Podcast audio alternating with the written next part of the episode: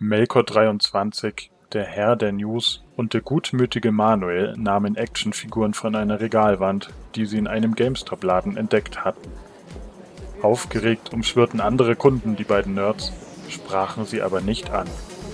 Hm, hast du sie schon näher angesehen, Manuel? das hat Zeit, Melkor, bis wir wieder im Auto sind. Hm, das sind die besten bemalten Neo-Vintage-Figuren, die ich bisher gefunden habe. Ich bin, äh, hey, was hast du? Äh, da hinten, da hinten kommt Riley. Er kommt her, ob, obwohl er die Figuren schon woanders herbekommen hat. Hm. Er hat doch schon alle vier. Warum reicht ihm das nicht aus? Und was hat er da auf der Schulter? Ist das ein Vogel? Ja, ein Vogel aus, aus, aus Speiseeis. Der schmilzt sogar schon. Aus Speiseeis? Wieso das denn? Ach, das klären wir später. Jetzt zeigen wir Riley erstmal, wo es lang geht. Verschwinde, Riley! Melkor und Manuel beim Figuren kaufen. Warum nehmt ihr nicht die Beine in die Hand und verschwindet? Ich habe gehört, ihr beiden Feiglingen sucht immer das Weite, wenn ihr einen echten Profisammler seht. Pass lieber mal auf, wo dein Eis dahin tropft. Du hast Angst, Manuel? Ha, ja, das solltest du auch. Denn dies ist Schlumpfeis mit extra viel Zucker. Und jetzt, Freunde, geht es euch an den Kragen. Ha! Wenn hier einer geht, dann du, Freundchen. Na, was?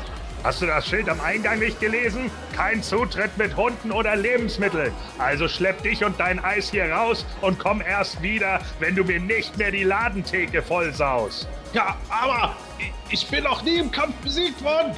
Nicht. Ah, ah. Tja, Wahnsinn. Der Ladenbesitzer hat Riley einfach mit dem Fuß rausgeworfen. Ja, geschieht ihm recht. Hey, schau mal, was da hängt. Zauberschwert des Bösen. Aus echtem Hyperraumeis. Hm, 30 Euro. Echt jetzt? Hm, lass mich mal anfassen. Ich. Ah. Oh nein! Was ist denn jetzt schon wieder los? mein Freund ist ohnmächtig und dabei hat er sich doch nur an diesem Schwert gepiekst. Oh Mann, das ist schon der dritte heute. Mit euch He-Man-Fans hat man echt nur Ärger. Hey, Jürgen, einmal feucht durchputzen in Gang Nummer zwei. Das Semanische Quartett. Präsentiert von planeteternia.de. Manuel, warum reitet Dragster auf einem Robotpferd? Weil er dringend zum GameStop muss? So ist es. Und deshalb reden wir heute über den neuen Masters-Artikel in den deutschen GameStop-Läden. Außerdem spekulieren wir, um was es sich bei den angekündigten PowerCon Exclusives handelt. Ein paar Hörerfragen beantworten wir natürlich auch. Und wir sprechen über das legendäre Masters Hörspiel Das Zauberschwert des Bösen. Das und noch mehr hört ihr jetzt in Ausgabe 144 des Hemänischen Quartetts mit Hyper Wiley aka Sebastian Vogel, Eisbär 23 aka Matthias Köstler, dem Zaubermanuel des Bösen Manuel Niesner und dem noch nie im Kampf besiegten Gordon Volkmar aka The Formless One. Viel Spaß! Das Semanische Quartett. Präsentiert von planeteternia.de. Ja, Jungs, eigentlich haben wir die News ja immer ein bisschen später, aber heute fand ich, das ist direkt eine gute Einführung in den Podcast rein, denn wir haben ja tatsächlich das Thema, deutsche GameStop-Filialen haben wieder neue Masters-Artikel da, nämlich Neo Vintage Wave 1, also He-Man, Skeletor, Shiva und Hordax sind da und sogar Reaction-Figuren wurden mittlerweile in deutschen Geschäften gefunden. Ja, das ist die eigentliche News und ich dachte, ich frage doch direkt mal, wer von euch ist denn schon in deutschen GameStop-Läden rumgerannt? Beziehungsweise vom Matthias weiß ich es, aber Manuel, bist du auch schon da gewesen? Nein, noch nicht, aber witzigerweise habe ich erst ein paar Minuten jetzt hier vor der Aufnahme mich mit Matthias drüber unterhalten und äh, da wurde mir erst bewusst, dass GameStop ja nicht nur irgendwie so zwei, drei Filialen in Deutschland hat, sondern die sind ja, keine Ahnung, Matthias, wie viel haben die? 20, 30, 40? Niederlassungen irgendwie. Ja, ja also ein ganzer, ganzer Haufen und tatsächlich hier auch ganz in meiner Nähe. Ähm, Habe ich bis eben gerade nicht gewusst und ich werde das nächste Mal, wenn ich in der Stadt bin, auf alle Fälle mal vorbeischauen, auch wenn ich die Neo Vintage Wave 1 bereits habe. Aber trotzdem ist es, glaube ich, was Besonderes, äh, wie Matthias auch in seinem Facebook-Video schon gezeigt hat, irgendwie mal Masters wieder am Laden zu sehen. Ja, das stimmt. Das Video äh, hat ja auch ziemlich gut irgendwo diesen, ich sag fast schon ein bisschen den aktuellen kleinen deutschen Hype äh, verkörpert, weil die Leute ja scharenweise in die Läden jetzt gehen, um nach den Figuren zu suchen. Gordon, warst du auch schon da? Ja, also GameStop hat 217 Filialen in Deutschland Ui, okay. und ich war äh, ich war in der Filiale in Göttingen und äh, sie hatten tatsächlich Neo Vintage Hordak noch an der Wand hängen. Ähm, aber ich habe ihn mir nicht geholt, weil ich die ja schon vorbestellt hatte. Also ich habe ja alle vier schon von Super 7 direkt bekommen. Aber ich fand es natürlich schon cool. Das hatte irgendwie trotz alledem Flair, die nochmal so in der äh, an der Wand hängen zu sehen. Und hast du dann jetzt äh, irgendwie noch vor, da künftig nochmal reinzurennen und irgendwas zu holen? Nicht unbedingt für dich selber, aber irgendwo, keine Ahnung, Freundeskreis, Freundin oder so? Ja, eventuell. Also ich meine, es kommt ja auch darauf an, wie es jetzt weitergeht mit den äh, Neo-Vintages, weil ich habe mir auch überlegt, ich werde in Zukunft nicht mehr über Super 7 bestellen. Äh, das ist hm. mir einfach grundlegend zu teuer. Wenn ich jetzt so sehe, dass sie im, äh, im GameStop in der Filiale selber dann irgendwie nur 25 Euro gekostet haben, kann ich sie auch genauso gut da be beziehen, äh, weil, weil es einfach äh, vom, vom Preis her kaum einen Unterschied macht. Das ist ja echt Quatsch. Vor allen Dingen, du musst dann noch den, den Zusatz bezahlen. FedEx muss dir da wieder die, die Pauschale auslegen, sofern du nicht irgendwie ein Konto bei denen eingerichtet hast und, und, und. Und äh, das, das äh, lohnt sich dann in dem Moment nicht. Also eigentlich ist es ziemlich cool, dass sie das äh, mittlerweile anbieten. Ja, finde ich auch. Leider habe ich bei uns in Ingolstadt in der Filiale keine Figuren gefunden gehabt. Muss mal gucken, ob da vielleicht dem, demnächst noch mal irgendwas kommt. Aber äh, Matthias, du hast dich ja zusammen mit dem Toni, also dem Galaxy Surfer, dort getroffen gehabt mhm. am Stachus in München im GameStop. Hast eben ein schönes Video darüber gemacht. Was mir aber noch nicht ganz klar geworden ist, weil ich immer wieder so gesehen habe, Bilder teilweise auch, mal waren Reaction Scarecrow zu sehen. Gibt es jetzt mehrere Reaction-Figuren auch bei GameStop oder ist es irgendwie nur in manchen Filialen nur eine Figur? Also tatsächlich habe ich auch nur immer den Scarecrow auf den Fotos gesehen. Und ich habe, also in der Filiale, also am Stachus war auch nur das Scarecrow da so nebenbei gehängt. Und ich habe den auch in der Filiale beim Aufnehmen ist mir der auch nicht aufgefallen. erst beim erst beim Filmschneiden dann so, hey, was ist denn das? Oh, verdammt. Also, wenn ich, wenn ich den im Laden gesehen hätte, hätte ich ihn wahrscheinlich noch mitgenommen, weil ähm, ist dann doch ganz witzig wäre, den noch äh, äh, mitzunehmen, weil, also ich muss ganz ehrlich sagen, der wäre eigentlich noch so von den Reaction-Figuren hätte mir am besten gefallen, auch mit dem, dem Glow in the Dark Feature und so. Äh, aber mal, den habe ich jetzt halt verpennt. Ich weiß jetzt auch nicht, ob er nur da ist äh, am Stachus und ich komme tatsächlich jetzt auch noch nicht irgendwie vorbei, weil da muss ich, ich müsste halt extra hinfahren ähm, nach der Arbeit und so wichtig ist er mir dann doch nicht. Ähm, keine Ahnung, ob ich mal wieder reinschaue äh, in ein paar Wochen oder wann auch immer. Vielleicht komme ich mal wieder vorbei, wenn ich zu, wenn ich wirklich in die Stadt fahre und dann schaue ich vielleicht doch nochmal rein. Und wenn er drin hängt, dann. Mhm. Aber äh, ob das jetzt so generell der Fall ist, dass die die Reaction in größerem Stil dann auch verkaffern. Also ich habe keine anderen Reaction-Figuren gesehen, also auch nicht von anderen Marken oder so. Also ich habe jetzt nicht danach gesucht, aber es ist, ist mir nicht aufgefallen. Das heißt, es könnte sein, dass, ich glaube, das ist Heo, die das im Vertrieb haben. Ja, genau, ja. Irgendwie von Super 7 oder so eine Charge Scarecrows bekommen haben. Das kann natürlich sein, ja. Und die dann, die, dann hat wohl vielleicht äh, GameStop gesagt, ja gut, dann nehmen wir die Anomie, das ist ja wurscht, ja. die Masters-Fans kaufen alles. ja, das stimmt auch, weil tatsächlich haben ja doch schon deutlich mehr Leute mittlerweile zugeschlagen, als man eigentlich ja. vorab hätte erwarten können. So ähnlich wow. wie halt bei den Action-Vinyls auch. Da wurde auch am Anfang viel gemosert und dann auf einmal gibt es im ganzen ja. Web ganz viele Nachrichten. Ich hab sie auch, ich hab sie auch. Ja. Weil es ist schon, es ist einfach, es ist schon einfach was anderes, äh, äh, das so zu kaffern, als heute äh, es eben vorzubestellen im Juli 2018 und dann irgendwann im Dezember, Januar, Dezember 18 oder Januar 19 sie oder ein Paket zu kriegen. Da ist einfach dieser Abstand zwischen Kaufentscheidung und Erhalten.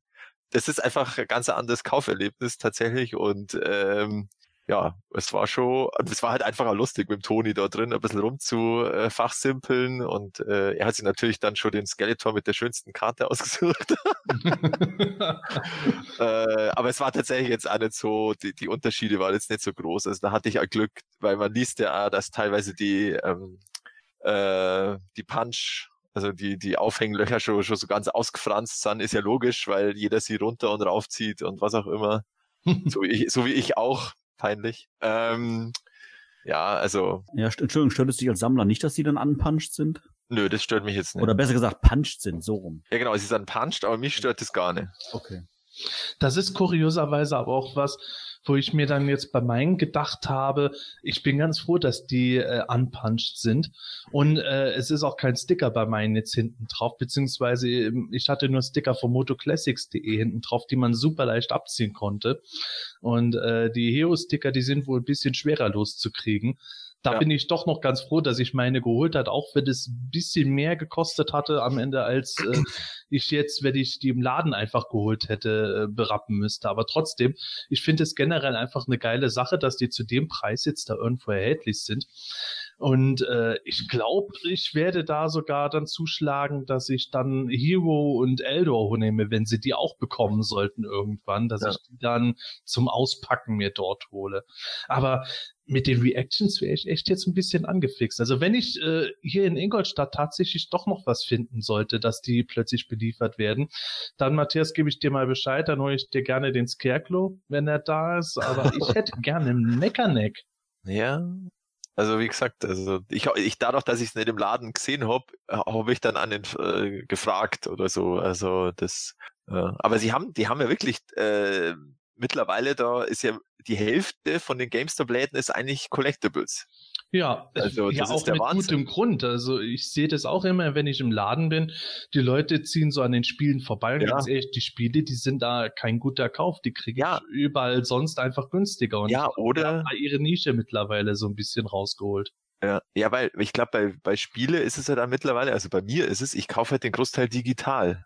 Weil die ja selbst, mittlerweile. selbst, selbst wenn du sie physikalisch kaufst, also mit Ja. Hülle und allem, musst du trotzdem meistens bei GameStop tiefer in die Tasche Ja, greifen. Genau. Und also da gehen sie jetzt anscheinend über die Collectible-Schiene. Äh, da ist halt eher das, das Publikum, was dann eben.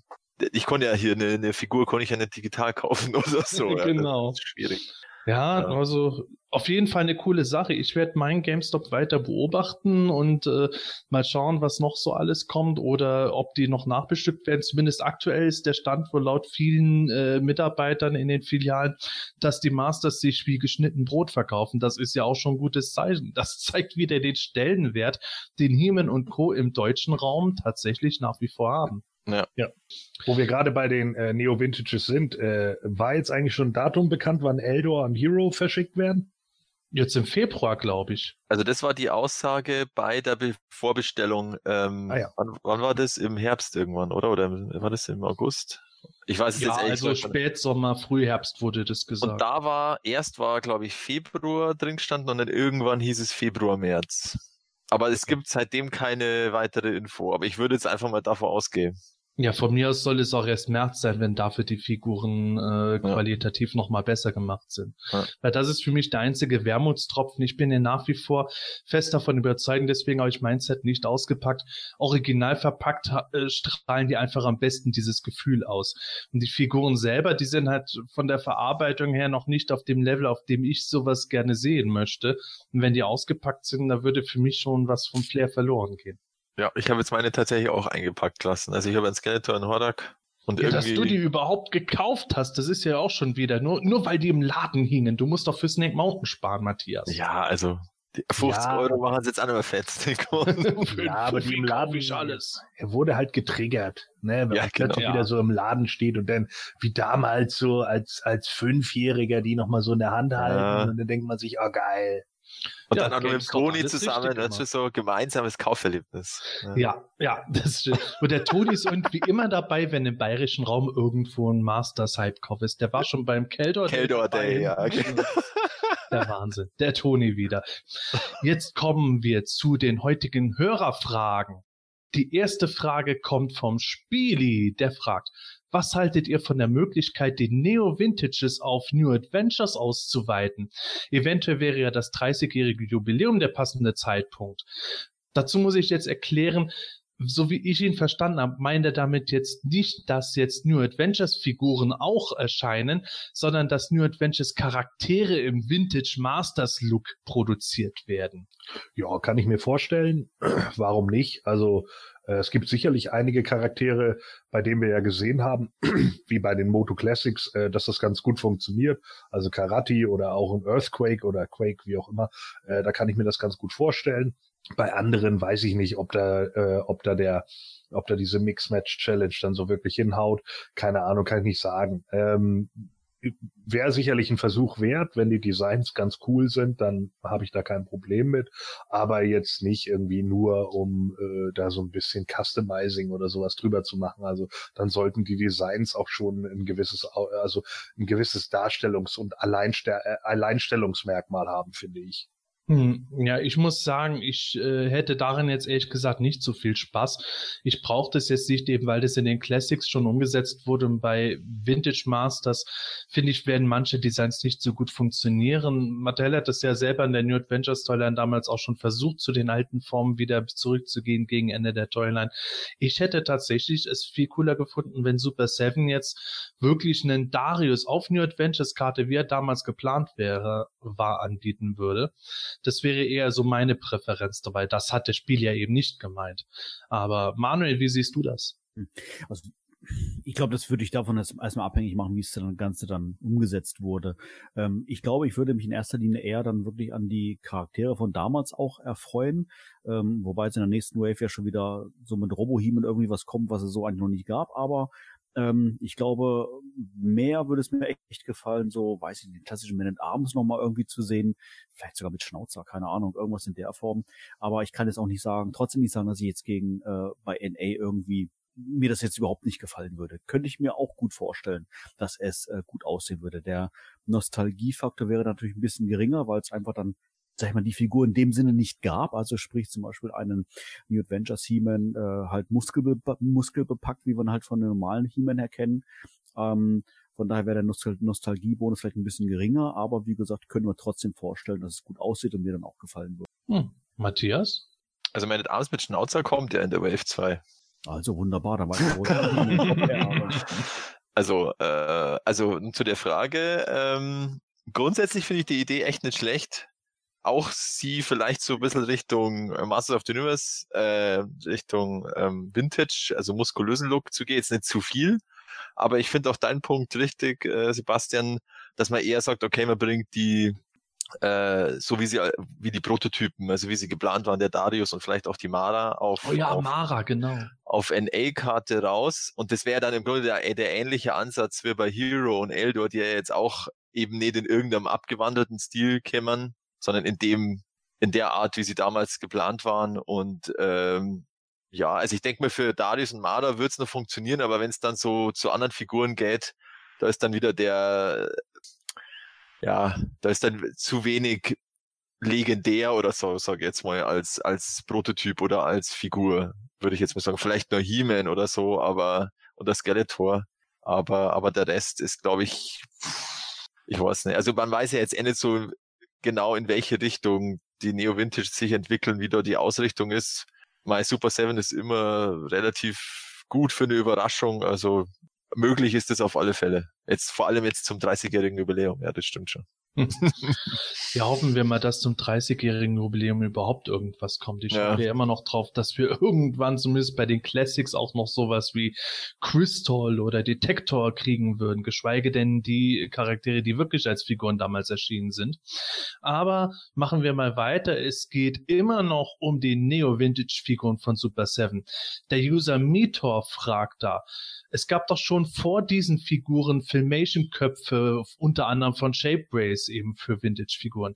Die sahen laut ihm doch zehnmal passender und besser aus als die aktuellen. Oder etwa nicht. Na gut, darüber kann man sich streiten. Aber er meint jetzt, hat Super 7 bewusst diesen Original-Vintage-Look als Mix gewählt oder war da irgendetwas Rechtliches dahinter? Also er fragt jetzt, ob äh, Super 7 halt dieses Design aus rechtlichen oder aus gestalterischen Gründen gemacht hat wo ich jetzt äh, definitiv auf äh, gestalterisch setzen würde. Rechtlich ist da nichts dahinter, weil diese Shape Race Sachen sind ja von Customizern, wenn dann haben die eher rechtliche Probleme, oder? Ja, ich finde bei Shapeways ist ja auch immer zu bedenken, dass das halt Einzelstücke sind. Also vor allem dann die Bemalung, weil du kriegst ja bei Shapeways kriegst du es ja nicht bemalt, wenn du es da drucken lässt, sondern du kriegst mhm. halt eine, die eine Farbe, die du willst. Und dann musst du es noch oder du kannst es noch bemalen. Und dann ist es logischerweise ein Einzelstück äh, wo man davon ausgehen kann, wenn es derjenige kann, der es bemalt, dass es dann besser ausschaut als die Massenproduktion. Aber das ist ein anderes Thema. Ähm, dieses, dieses, äh, der Stil von den Figuren ist, glaube ich, bewusst einfach ein, ein Mix aus dem Vintage-Look äh, und dem Filmation-Look. Und das ist einfach, wie du gesagt hast, das ist eine Entscheidung, die Super Seven ja so gefällt hat, dass sie das toll finden. Eben, wie wäre es, wenn die Figuren rausgekommen wären, äh, so wie sie im Cartoon ausgeschaut haben. Und das ist es. Ja, ich glaube, da gibt es nichts mehr anzufügen.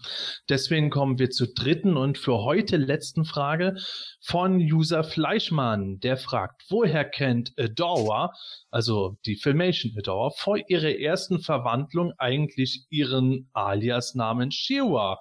Also, woher wusste sie, dass sie Shiwa heißt, bevor sie sich zum ersten Mal überhaupt verwandelt hatte? Gordon, Frage für dich. Ja, mich als totalen Filmation-Fan.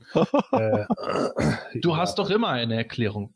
Ja, was weiß ich, da gibt's äh, gibt's dann tausend Erklärungen. Also da kann man auch einfach sagen, ja, das ist eine Legende, die um Shira ging, bla, die haben sie von der Horde irgendwie weitergesponnen.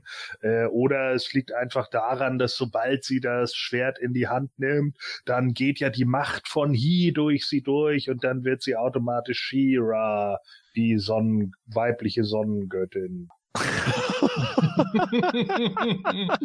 ich glaube, du hast aber wirklich schon einen wahren Punkt. Es gibt ja keine offizielle Erklärung dafür. Es, äh, damit wollte man sich bei so einer Serie natürlich nicht aufhalten lassen. Aber wenn man nach einer Erklärung sucht, dann würde ich ziemlich fest davon ausgehen, dass das äh, die Macht von Grayskull ist, die durch sie hindurchgeströmt hat und dann automatisch die richtigen Worte innerlich zugeflüstert hat. Können ja. wir uns darauf einigen? Ja, würde ich auch, würde ich auch tatsächlich so einschätzen, ja. Okay. Ja, wir haben auch noch weitere Hörerfragen, die kommen in den nächsten Folgen dran. Wenn ihr uns eine Frage stellen wollt, dann macht das gerne bei uns im Forum auf playdeturnia.de oder schickt uns die Frage an quartett.playdeturnia.de. Wenn ihr euch auch wundert, dass eure Frage schon so lange nicht beantwortet ist, dann fragt auch gerne nochmal nach. Es kann wirklich manchmal sein, dass mir eine durch die Lappen gegangen ist äh, ist nichts Schlimmes dahinter, gerne mal nachfragen. Und was wir diese Folge jetzt auch noch nicht haben, das sind äh, Moto Classics Biografiebesprechungen. In der letzten Folge hatten wir das als äh, Bitte bekommen. Das werden wir auch machen, aber heute haben wir noch ein volles Programm mit unserer Hörspielbesprechung. Deswegen warten wir noch ein bisschen mit den Biografien ab. Jetzt kommen wir erstmal zu den News. Ja, News hatten wir ja schon die wichtigste überhaupt mit den deutschen GameStop-Filialen, den Neo-Vintage-Figuren und Reaction Scarecrow da. Aber es gibt noch was anderes. Nämlich, wir hatten letztes Mal über Wave 4 der Club Grayscale Figuren geredet, die ja bestellt werden konnten, beziehungsweise vorbestellt werden konnten. Und ich glaube, es war keine 24 Stunden nach unserer Aufnahme. Da wurden auch schon weitere Zubehörteile, beziehungsweise das gesamte Zubehör für die Figuren gezeigt. Und da möchte ich gerne noch mal kurz drauf eingehen, weil, obwohl das digitale Renderings waren, die gezeigt wurden, war da etwas sehr Relevantes. Ich habe mich nämlich tierisch über das Zauberschwert von Prinz Adam aufgeregt und dann kommt auf einmal raus, neben diesem absolut räudigen Schwert ist noch ein zweites dabei mit Verwandlungseffekt und dieses Schwert ist aus meiner Sicht perfekt gelungen, muss ich sagen. Und äh, ja, wie seht ihr das? Also ich bin jetzt dann jetzt, ich bin tatsächlich noch nie so äh, äh, verärgert gewesen von dem Filmation-Schwert vom He-Man. Was? Ja, ich, ich hab da nicht so die, die, die Leidenschaft wie du wahrscheinlich. Judas! Es ist halt ein, ein Zauberschwert. Aber ich finde tatsächlich auch jetzt im Vergleich, also jetzt unabhängig, ob es gleich ausschaut wie im Cartoon oder nicht, mir gefällt auch das, äh, das Schwert an sich ähm, mit dem Verwandlungseffekt, also das Schwert da drin, gefällt mir auch besser irgendwie von der, wie auch immer, Formen, von der Form. Und natürlich der Verwandlungseffekt, also wenn sie den cool hinkriegen und wie auch immer, ob der aufsteckbar ist oder ich hoffe, dass er aufsteckbar ist, weil dann können wir ja eben das Schwert an sich auch nutzen.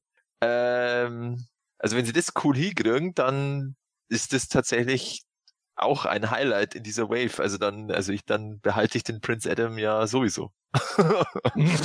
also das ist ja schon eine coole Sache, weil das kommen wir dann ja auch für, das kommen wir ja für jeden He-Man dann her, ne? Also. Ja, ich hoffe auch drauf, dass dieser Effekt abnehmbar ist. Ja. Aber was sagst du dann zum Zubehör von Shadow Reaver?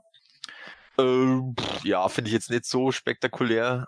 Die zwei Zauberstäbe da und der gut, also der, der Magical Blast, also der Zauberstrahl, weiß mit weiß mit grüner Spitze, der schaut schon verdächtig nach einem Dalamak nach einer Dynamax-Strahl-Variante aus.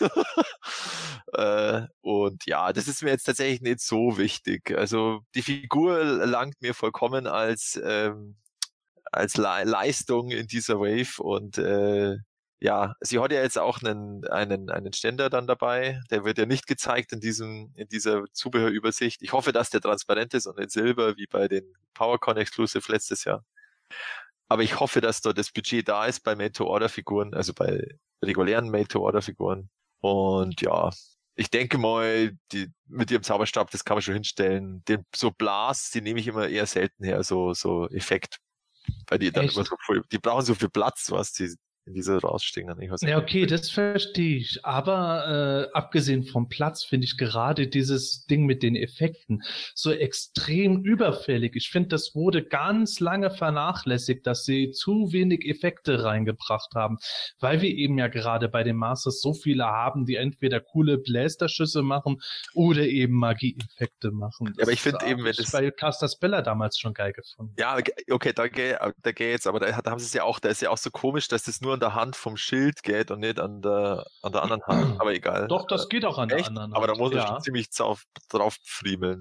Nee, also wenn du mal zu mir kommst, dann kann ich es dir Okay. zeigen. Äh, klar, auf die andere geht es nicht so äh, angenehm, äh, rutschig, flutschig wie äh, auf der äh, anderen Hand, aber es geht bei beiden Okay. gut. Also ist gar Probier- nicht so, so Probiere schwierig. ich mal. Aber es gibt, ich finde halt, also ich finde halt also diesen Strahl jetzt vom Mandalamak und den Strahl, das finde ich halt so, ja, das ist halt so eine Stange und das schaut halt meiner Meinung nach nicht ganz so cool aus. Es gibt ja bei Ja, anderen Serien. Serien coole Effekte, ja, das, das, das geht schon, ja. Eben dieser, Ja. Der Verwandlungseffekt beim Schwert, sowas, ja, das ist schon cool. Ja, äh, die Mortal Kombat Figuren zum Beispiel oder die Aliens Figuren von Necker, Ja. die haben ganz tolle Effekte drauf. Und äh, der Dylamak Schießeffekt, der ist halt viel zu plump gemacht gewesen, auch wenn es für Filmation gedacht war. Aber das Zauberschwert, den Effekt finde ich geil. Oder Manuel ist doch geil. Also der gefällt mir in der Tat auch äh, recht gut. Ähm, ich weiß nicht, wie es dann mal wirkt, wenn man das dann wirklich mal in Händen hält, beziehungsweise eigentlich dann He-Man oder wen, wen, wen gibt man das in die Hand? He-Man oder Prinz Adam jetzt? Was? Ja, das ist Äh, die Frage. geben. Aber eigentlich, eigentlich muss es ja wirklich bei Prinz Adam sein, weil die Blitze ja äh, kommen, wenn Adam das Schwert in die Höhe hält. Ja, das stimmt, das stimmt. Und wen, welchen Adam, dem Lachenden oder? Nein, dem regulären natürlich. Nein, natürlich. Also, wie gesagt, äh, das, das, das Ding gefällt mir ganz gut. Ähm, ich bin wirklich mal gespannt, wie das dann äh, real aussieht. Also ich bin mir ziemlich sicher, dass ich dann bei dir, Sebastian, bewundern kann. Äh, ideal in Pose gesetzt und sowas. Aber ähm, die, die Idee ist gut. Gab es bislang noch nie. Genauso wie natürlich auch diesen Verwandlungs-He-Man, den, der, auf den wir ja auch, keine Ahnung, gefühlte 30 Jahre warten müssen. Ähm, Stelle ich mir gut vor.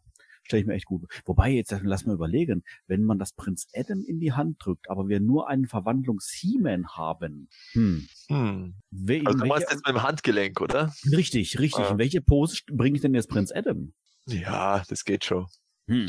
Also eigentlich, äh, da, jetzt macht sogar dieser Filmation Ultimate Team Sinn, dass er das Schwert ja nicht mit dieser Hand so hochstrecken kann wie die Mattel-Version, weil wenn man jetzt Adam mit dieser Pose mit hochgestrecktem Schwert hinstellen würde, mit dem Blitzen zusammen, könnte man vor den Adam den He-Man stellen, wie er, das, wie er das Schwert waagerecht vor sich hält. Hm. Hm. Okay. Also quasi so eine Caught in the Act-Szene. Ja, und das Problem ist nur, der Prinz Adam hat ja auch nicht diese Hand, die in den Himmel äh, gereckt werden kann. Ja. Genau. Also- soweit wir wissen. Ja. Also da hätte Super Seven fast schon was gemacht, wo ich gesagt hätte, boah, das ist so abstrus nerdig, das ist schon wieder genial. Aber auch nur fast. Aber nur fast, ja. Ja. Na gut. Ähm, Gordon, hast du noch was dazu zu sagen? Äh, nö. Wunderbar. Ich habe halb damit gerechnet, dass irgend sowas kommt. Nee, weiter. Ja, Gordon, die nächste Nachricht ist etwas für dich. Neue Drehbuchautoren für den Masters Kinofilm. Was sagst du? Ja. Ja, viel mehr kann man dazu eigentlich nicht mehr sagen, außer, ja, komm, Matthias, machen wir es kurz, aber sag zumindest, welcher Sesselpupser jetzt wieder dran rumschreiben darf. Es sind zwei. Es sind Art Markham und Matt Holloway und ich kannte sie vom Namen auch nicht, aber sie haben tatsächlich das Drehbuch für Iron Man geschrieben. Juhu, weil ich fand ihn gut. Aber sie haben auch das Drehbuch für Transformers The Last Night geschrieben. Oh mein Gott. also den ersten, wie gesagt, Iron Man fand ich hervorragend und bei Transformers The Last Night bin ich nur beim, bin ich schon beim Trailer Kopfschütteln davor gesessen. Naja. äh, es liegt ja nicht immer nur am Drehbuch, wie ein Film wird, also schauen wir mal. Sie haben jetzt ja auch anscheinend das Drehbuch für diesen Man in Black International geschrieben. Boah, irgendeinem, Serie, oder? Nee, das ist jetzt auch eine Fortsetzung Das wieder ein von Man in Black. Ich weiß nicht, ob es ein Prequel ist oder ein Sequel oder ein was auch immer. Äh, Reboot gibt's ja, die, ich weiß es nicht. Ich habe den Trailer tatsächlich angeschaut, aber ja, es sind halt Leute, die Aliens. Es soll, äh, so wie ich es verstanden habe, ein Sequel sein, das in der in dem Universum der Men in Black äh, spielt, aber eben nichts mit Will Smith oder Tommy Lee Jones zu tun hat. Aha. Ja, So habe ich es aber, verstanden, Aber das das bietet sich eigentlich bei dem, sagen wir mittlerweile Franchise sogar an, dass man das auf die Weise macht. Okay. Nee, also wie, äh, sonst kenne ich die nicht. Ähm, und ja, also irgendwie ist es ja tatsächlich immer noch irgendwie offiziell, dass dieser Film gemacht wird. Also es gibt immer noch den Eintrag bei Sony als geplanten Film für 2019 in ihren, also das war dann irgendwo im, im äh, He-Man-Org Forum, in irgendeinem Quartalsbericht haben sie das immer noch aufgelistet. Ja, Sony urging for a franchise Und, since, äh, since 2010. Ja, und irgendwie ist jetzt tatsächlich auch Mattel-Films, über die ich dem im letzten, ähm, im letzten Podcast noch, noch so gesagt habe, die machen ja gar nichts. Also sie haben ja tatsächlich irgendwie jetzt was mit dem Barbie-Film äh, angeleiert und äh, Hoffentlich ein Realfilm. ja, mit äh, Margot Robbie, also der ähm, Harley Quinn aus Suicide Squad. Ah, sehr gut. Und, die sieht wirklich ähm, ein bisschen aus wie Barbie. Ja. Und ähm, ja, irgendwie sind sie jetzt dort tatsächlich auch beteiligt an diese, also mit den neuen Drehbuchautoren, aber was das jetzt, ja, irgendwas wird, irgendwas passiert da, aber Vor allen Dingen, Alter, sie haben noch nicht mal angefangen zu drehen. nee, nee, also das ist ja eh, wollen Ende diesen Jahres fertig ja, sein. das da, äh, glaube ich, das kann man Ja. knicken. Äh, äh, Warte mal, also du hattest ja in den Artikel, äh, ich glaube, du hast den Artikel geschrieben Ja. auf, auf PE, ne? Du hattest ja reingeschrieben, irgendwie so, das erste Gerücht kam Oktober 2004 oder so. Ähm, und das Witzige ist, also ich kann das wie gesagt immer nur wiederholen, mich ärgert das, dass ich diese Zeitschrift damals nicht aufgehoben habe. Als ich 98 im Kino gearbeitet habe, war in einer von diesen, das war so eine Kino-News-Zeitschrift, da wurden immer irgendwelche aktuellen Mhm. äh, Projekte Ja. oder sowas besprochen. Und schon da wurde ein neuer Masters of the Universe Film angekündigt. Das heißt, diese Scheiße geht jetzt 21 Jahre lang so. Ja, 21 Jahre äh, ist das jetzt her, dass ich diesen Quatsch gelesen habe, dass es angeblich irgendwann mal einen neuen Masters-Film gibt. Und damals, da, da war noch hier Superman mit Nicolas Cage im Gespräch. Ja, ne? stimmt, genau.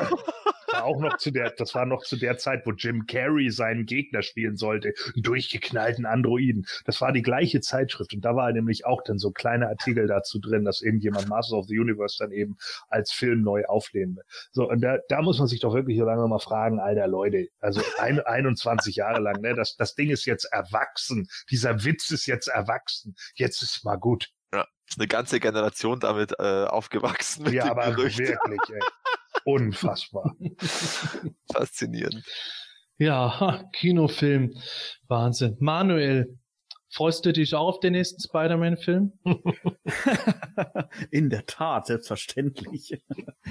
Ich glaube, ich bin da äh, genauso begeistert, äh, freue ich mich drauf, wie auf die anderen Marvel-Filme, die kommen werden. Reden wir gerade über Marvel oder über Masters? Ja, die bringen wenigstens drei Filme pro Jahr raus. Ja, oder? wir, wir reden jetzt über, wir reden jetzt über Marvel. Weil das äh, mal was Gutes ist. haben. Genau. Ich, ich finde es witzig, was du gerade gesagt hast, Gordon. Ich habe 98 auch im Kino gearbeitet. Ich kann mich leider an die Zeitschrift nicht erinnern, dass ich die gelesen habe. Ärgert mich jetzt fast so ein bisschen. naja. Ja, ich weiß nicht, keine Ahnung. Ich habe noch so eine andere liegen, äh, die hatten wir auch bekommen. Äh, da waren noch so so Nachinformationen, die habe ich nämlich noch äh, von von hier äh, Star Wars äh, Special Edition. Oh, Und das war die die 98er Ausgabe, wo sie dann noch mal so ein paar paar Updates gegeben hatten zur Special Edition und bla. Und das fand ich eigentlich irgendwie ganz interessant, obwohl der ja schon 97 in den Kinos war. ja, genau. Ja. Deswegen, es ärgert mich so sehr. Das war halt, wie gesagt, die war nur für, für Kinobetriebe selbst. Das war halt keine so eine Zeitung, die du irgendwo am, am Mhm. äh, Kiosk kaufen konntest. Und es ist, mich ärgert es wirklich, dass ich das Scheißding nicht aufgehoben habe. Hm. Ja, Naja. liebe Zuhörer, ihr merkt schon, über den Masters Kinofilm gibt es eigentlich nicht wirklich was zu sagen, außer dass das Personalkarussell sich weiterdreht und wir äh, äh, trotzdem nach wie vor nicht am einen Cast haben. Ich warte ja immer noch drauf, dass wir einfach irgendwie, keine Ahnung, Emoji, die Fortsetzung als 5-Minuten-Film mit Masters Emojis im Dezember diesen Jahres sehen werden. Im Vorprogramm von Barbie, keine Ahnung. Emoji. Der Ja, aber ist das so unwahrscheinlich, dass es eventuell doch ein CGI-Film wird? Also ich frage mich mittlerweile, ob das nicht wirklich geschehen könnte. Aber selbst das ist ja auch so eine Problematik, weil wir noch gar keinen Sprechercast oder so Ja, gehört ja, ja. haben. Mhm. Also, äh, also wenn irgendwas in Mache wäre, selbst ein CGI oder äh, Zeichentrickfilm in dem Sinne, äh, irgendwas animiertes müsste ja mittlerweile auch schon so weit fortgeschritten sein, dass man von irgendeinem Sesselpups an irgendeinem Studio gehört hätte, ja, ich habe da gerade ein Konzept entworfen. Ja. Aber nix. Machen wir mit was Interessanterem weiter. Jo. PowerCon Exclusives 2019. Ja, es wird dieses Jahr wieder eine PowerCon in den USA geben und es wird wieder exklusive Figuren zu der Zeit geben, beziehungsweise generell Exclusives. Diese Exclusives werden nach der New York Toy Fair bekannt gegeben, aber man weiß jetzt schon, es werden alles Collectors Choice Figuren sein, also keine Filmation Figuren, sondern klassisches Moto Classics und zwar ein Dreier-Set und eine Figur auf Einzelkarte. Und es gibt noch dazu einen circa 50 Dollar teuren unbekannten Artikel, der aber kein Toy sein wird. Und diese Sachen können ab 9.3. vorbestellt werden und äh, sie werden dieses Jahr äh, den Preis auch ein bisschen höher machen für Leute, die nicht auf der Convention sind und die werden auch später bestellen können als die Leute, die an der Convention teilnehmen, denn die Stückzahl ist schon jetzt begrenzt. Richtig, Matthias? Ja, das ist anders als letztes Jahr oder in den letzten Jahren. Äh, da war es ja auch Made to Order wie die regulären Figuren und da konnte man ja auch als Nicht-Teilnehmer schon wer gleichzeitig mit den Teilnehmern über dieses Bestell äh, über diese Bestellsoftware oder über so Sammelbestellaktionen wie von uns oder von der GrayscaleCon äh, bestellen. Und das ist heuer noch nicht ganz klar. Also ob da jetzt da die GrayscaleCon einer dieser Resale-Partner ist oder nicht, wissen wir nicht. Und ähm, ja, ist eben erst dann auch nach der, nach Abschluss der Teilnehmer-Vorbestellaktion. Und es könnte halt theoretisch sein, dass wenn aus irgendwelchen Gründen es ganz viel, ganz viel mehr Teilnehmer gibt als letztes Jahr und die auch aus irgendwelchen Gründen viel mehr Figuren vorbestellen, dass die dann auch ausverkauft sind. Wobei man da aber zumindest sagen kann, weil Staples geht davon aus, dass Ja. nur die Leute, die ganz, ganz spät irgendwo dran sind, vielleicht leer ausgehen könnten. Und äh, es gibt eine Min es gibt eine maximale Bestellmenge pro Person und Ah, okay. pro Haushalt und schlag mich tot. Also da kann jetzt nicht irgendein Händler oder Kann jetzt Scalper 100. oder Okay. so. Ja, die können jetzt nicht irgendwie 50.000 äh, holen und äh, ja, also im Ja, da- Moment wird dran gearbeitet, dass schon jeder, der die Figuren wirklich will, die auch bekommen Ah, kann. sehr gut. Ja. Äh, der Preis ist ein bisschen teurer geworden. Ich glaube, pro Artikel 5 Dollar mehr, um die Kosten zu Mhm. decken, weil ich glaube, die Produktionsmenge, die steigt nicht von Jahr zu Jahr, sondern sinkt eher. Was natürlich auch wieder zeigt, dass das halt schon stark nischenbedingt ist. Mhm. Wobei, ich habe ja die letztes Jahr nicht geholt. Mittlerweile bereue ich es ja bitter, dass ich die 2018er Exclusives nicht gekauft hatte. Deswegen werde ich dieses Jahr auf jeden Fall da sein. Aber ich glaube, jetzt ist eigentlich, nachdem sie auch aktuell Teaser bringen, eine ganz gute Gelegenheit. Wir haben letztes Mal schon für die äh, nächsten Figuren von äh, Collector's Choice, äh, Wave 4 ist es dann, ne, Wave 3, da hatten wir ein Tippspiel gemacht. Machen wir doch jetzt was für die PowerCon Exclusives. Wer möchte denn gerne anfangen mit seinen Tipps? Also ich finde es wahnsinnig schwer, ehrlich gesagt. Also dadurch, dass ja die Vorgabe ist oder die Vor, äh, die Bedingung, dass es Repaints sind, also zumindest die Collectors Choice Figuren sind alles wirklich strikte Repaints von bestehenden Formen sein. Es ist ja immer noch nicht ganz klar, ob Mhm. das jetzt sich nur beschränkt auf Super 7 äh, Formen oder auf späte Mattel-Formen, weil sie haben es jetzt zum Beispiel beim Streetor oder bei den Ultimates ja auch Mhm. hingekriegt. Oder jetzt sogar bei den, bei den ja Club auch Grace. erwähnt, dass sie in bestimmten Fällen irgendwo da schon auf Mattel-Formen wohl zurückgreifen können. Wie ich gesagt habe, dann müssen sie halt hier oder da Ja. was anmieten. Also ich würde das jetzt grundlegend nicht ausschließen, aber du sagst das schon richtig. Die, das Ding ist halt, im Gegensatz zu den letzten, letzten Jahren, es wird keine neuen Formen geben. Das Einzige, was eventuell neu gemacht werden kann, das sind sowas wie Stoffzubehöre, also was weiß ich, ein Stoffumhang oder sowas, äh, das dazu kommen kann. Aber jetzt nicht ein neuer Kopf oder sowas. Das muss wirklich alles aus bestehenden Teilen sein. Aber traust du dich, Matthias, irgendwas zu tippen? Also, das ist, also ich, ich schwank immer her. Also da, es gibt ja mittlerweile ein pinkes äh, äh, Teaserbild und äh, ein, ein grünes und ein total komisch graues und ein schwarzes. Ähm, und bei der Pinke, da würde ich tatsächlich, ja, weil das so gesprenkelt ist, äh, boah, pinke Tila, ne, aber pinke Tila, Tila haben wir schon so voll irgendwie und Sorceress auch. aber ich würde jetzt mal eher äh, pinke Tila schätzen, dass das die Einzelfigur ist, glaube ich. Okay, Pinke Thieler wird für dich gelockt. Und ähm, hm, das Dreierpack ist halt auch so eine Frage, weil das muss ja dann irgendwie so eine Art gemeinsame, ja, gemeinsame Logik haben. Da wird ja auch hart gerüchtet, dass, äh, dass der Slamurai, also der weiße Ninja und, und zwei Snake Trooper sind, also Horde Trooper mit Schlangenköpfen. Das würde ich jetzt mal sagen, auch wenn ich es unlogisch finde, dass so äh, Army-Bilder so limitiert sind, aber Logik. Aber ich würde sagen, ähm, Slamurai mit zwei Snake Troopern. Also den Horde Troopern mit, mit Schlangenköpfen. Okay, das ist das Three und das Das, das ist das Three Pack. Das ist Three Pack. Das ist das Three Da Pack. passt zwar das Grüne jetzt überhaupt nicht dazu, aber okay. vielleicht ist ja eine Schlange grün. Haha. Ja, wer weiß. Aber ich locke auch diese Sachen für dich. Ja. Hast du noch einen Tipp für das so. Nicht-Toy-Item? Ja, ich weiß gar nicht, ob es nicht toll ist. Also ich habe das so verstanden, dass es einfach nicht Masters of the Universe Classics, also Collector's Choice oder Club Grayskull ist, sondern was anders von Masters of the Universe. Es ja, gut, wenn auch. du es so sehen willst, ich, ich lasse dir freie Bahn. Okay, dann würde ich sagen, es ist ähm, ein, ein Slime Pit Neo Vintage He-Man. Wow. okay, Matthias, haben wir das mal fest. Manuel, wäre, wäre das nicht auch ein Toy? Ja, ja, ich sag ja, ich habe die, hab die Einschränkung so verstanden, dass es eben kein Classics, Ach so. äh, keine okay. Classics-Figur ist, also und nicht äh, allgemein kein Spielzeug Hm, oder okay. kein, keine Figur. Na gut, Gon, traust du dich?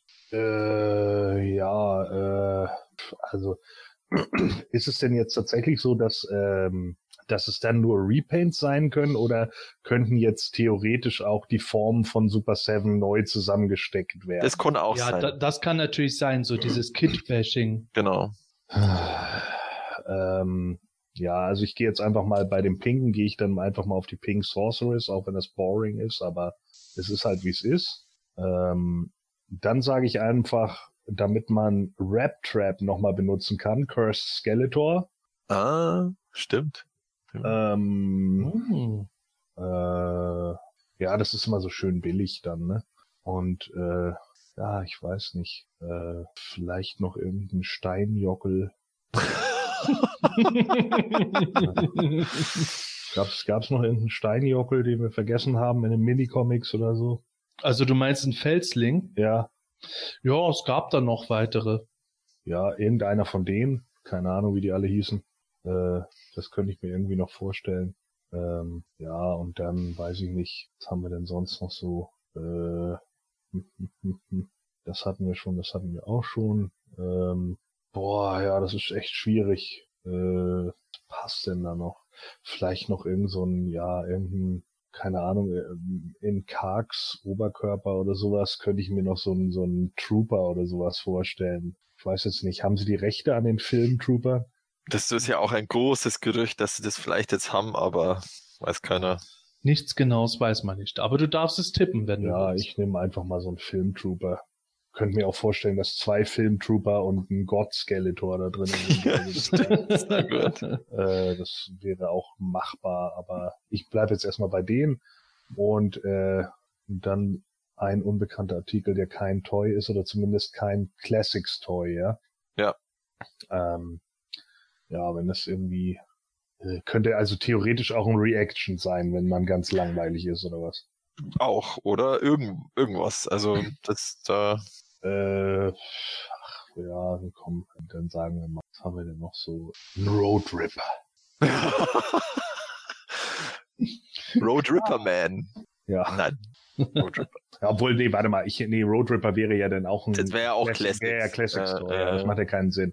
Äh, nee, dann, äh, warte mal, dann nehme ich, äh, was haben wir denn noch so für die, für die, äh, ach, ich mache das ganz billig. Ich mach, weil es gerade irgendwie ja in war, Anti-Hime als Neo-Vintage. Ja, Neo Vintage Anti-Event. Ja, wen würde es wundern? sehr gut. Okay.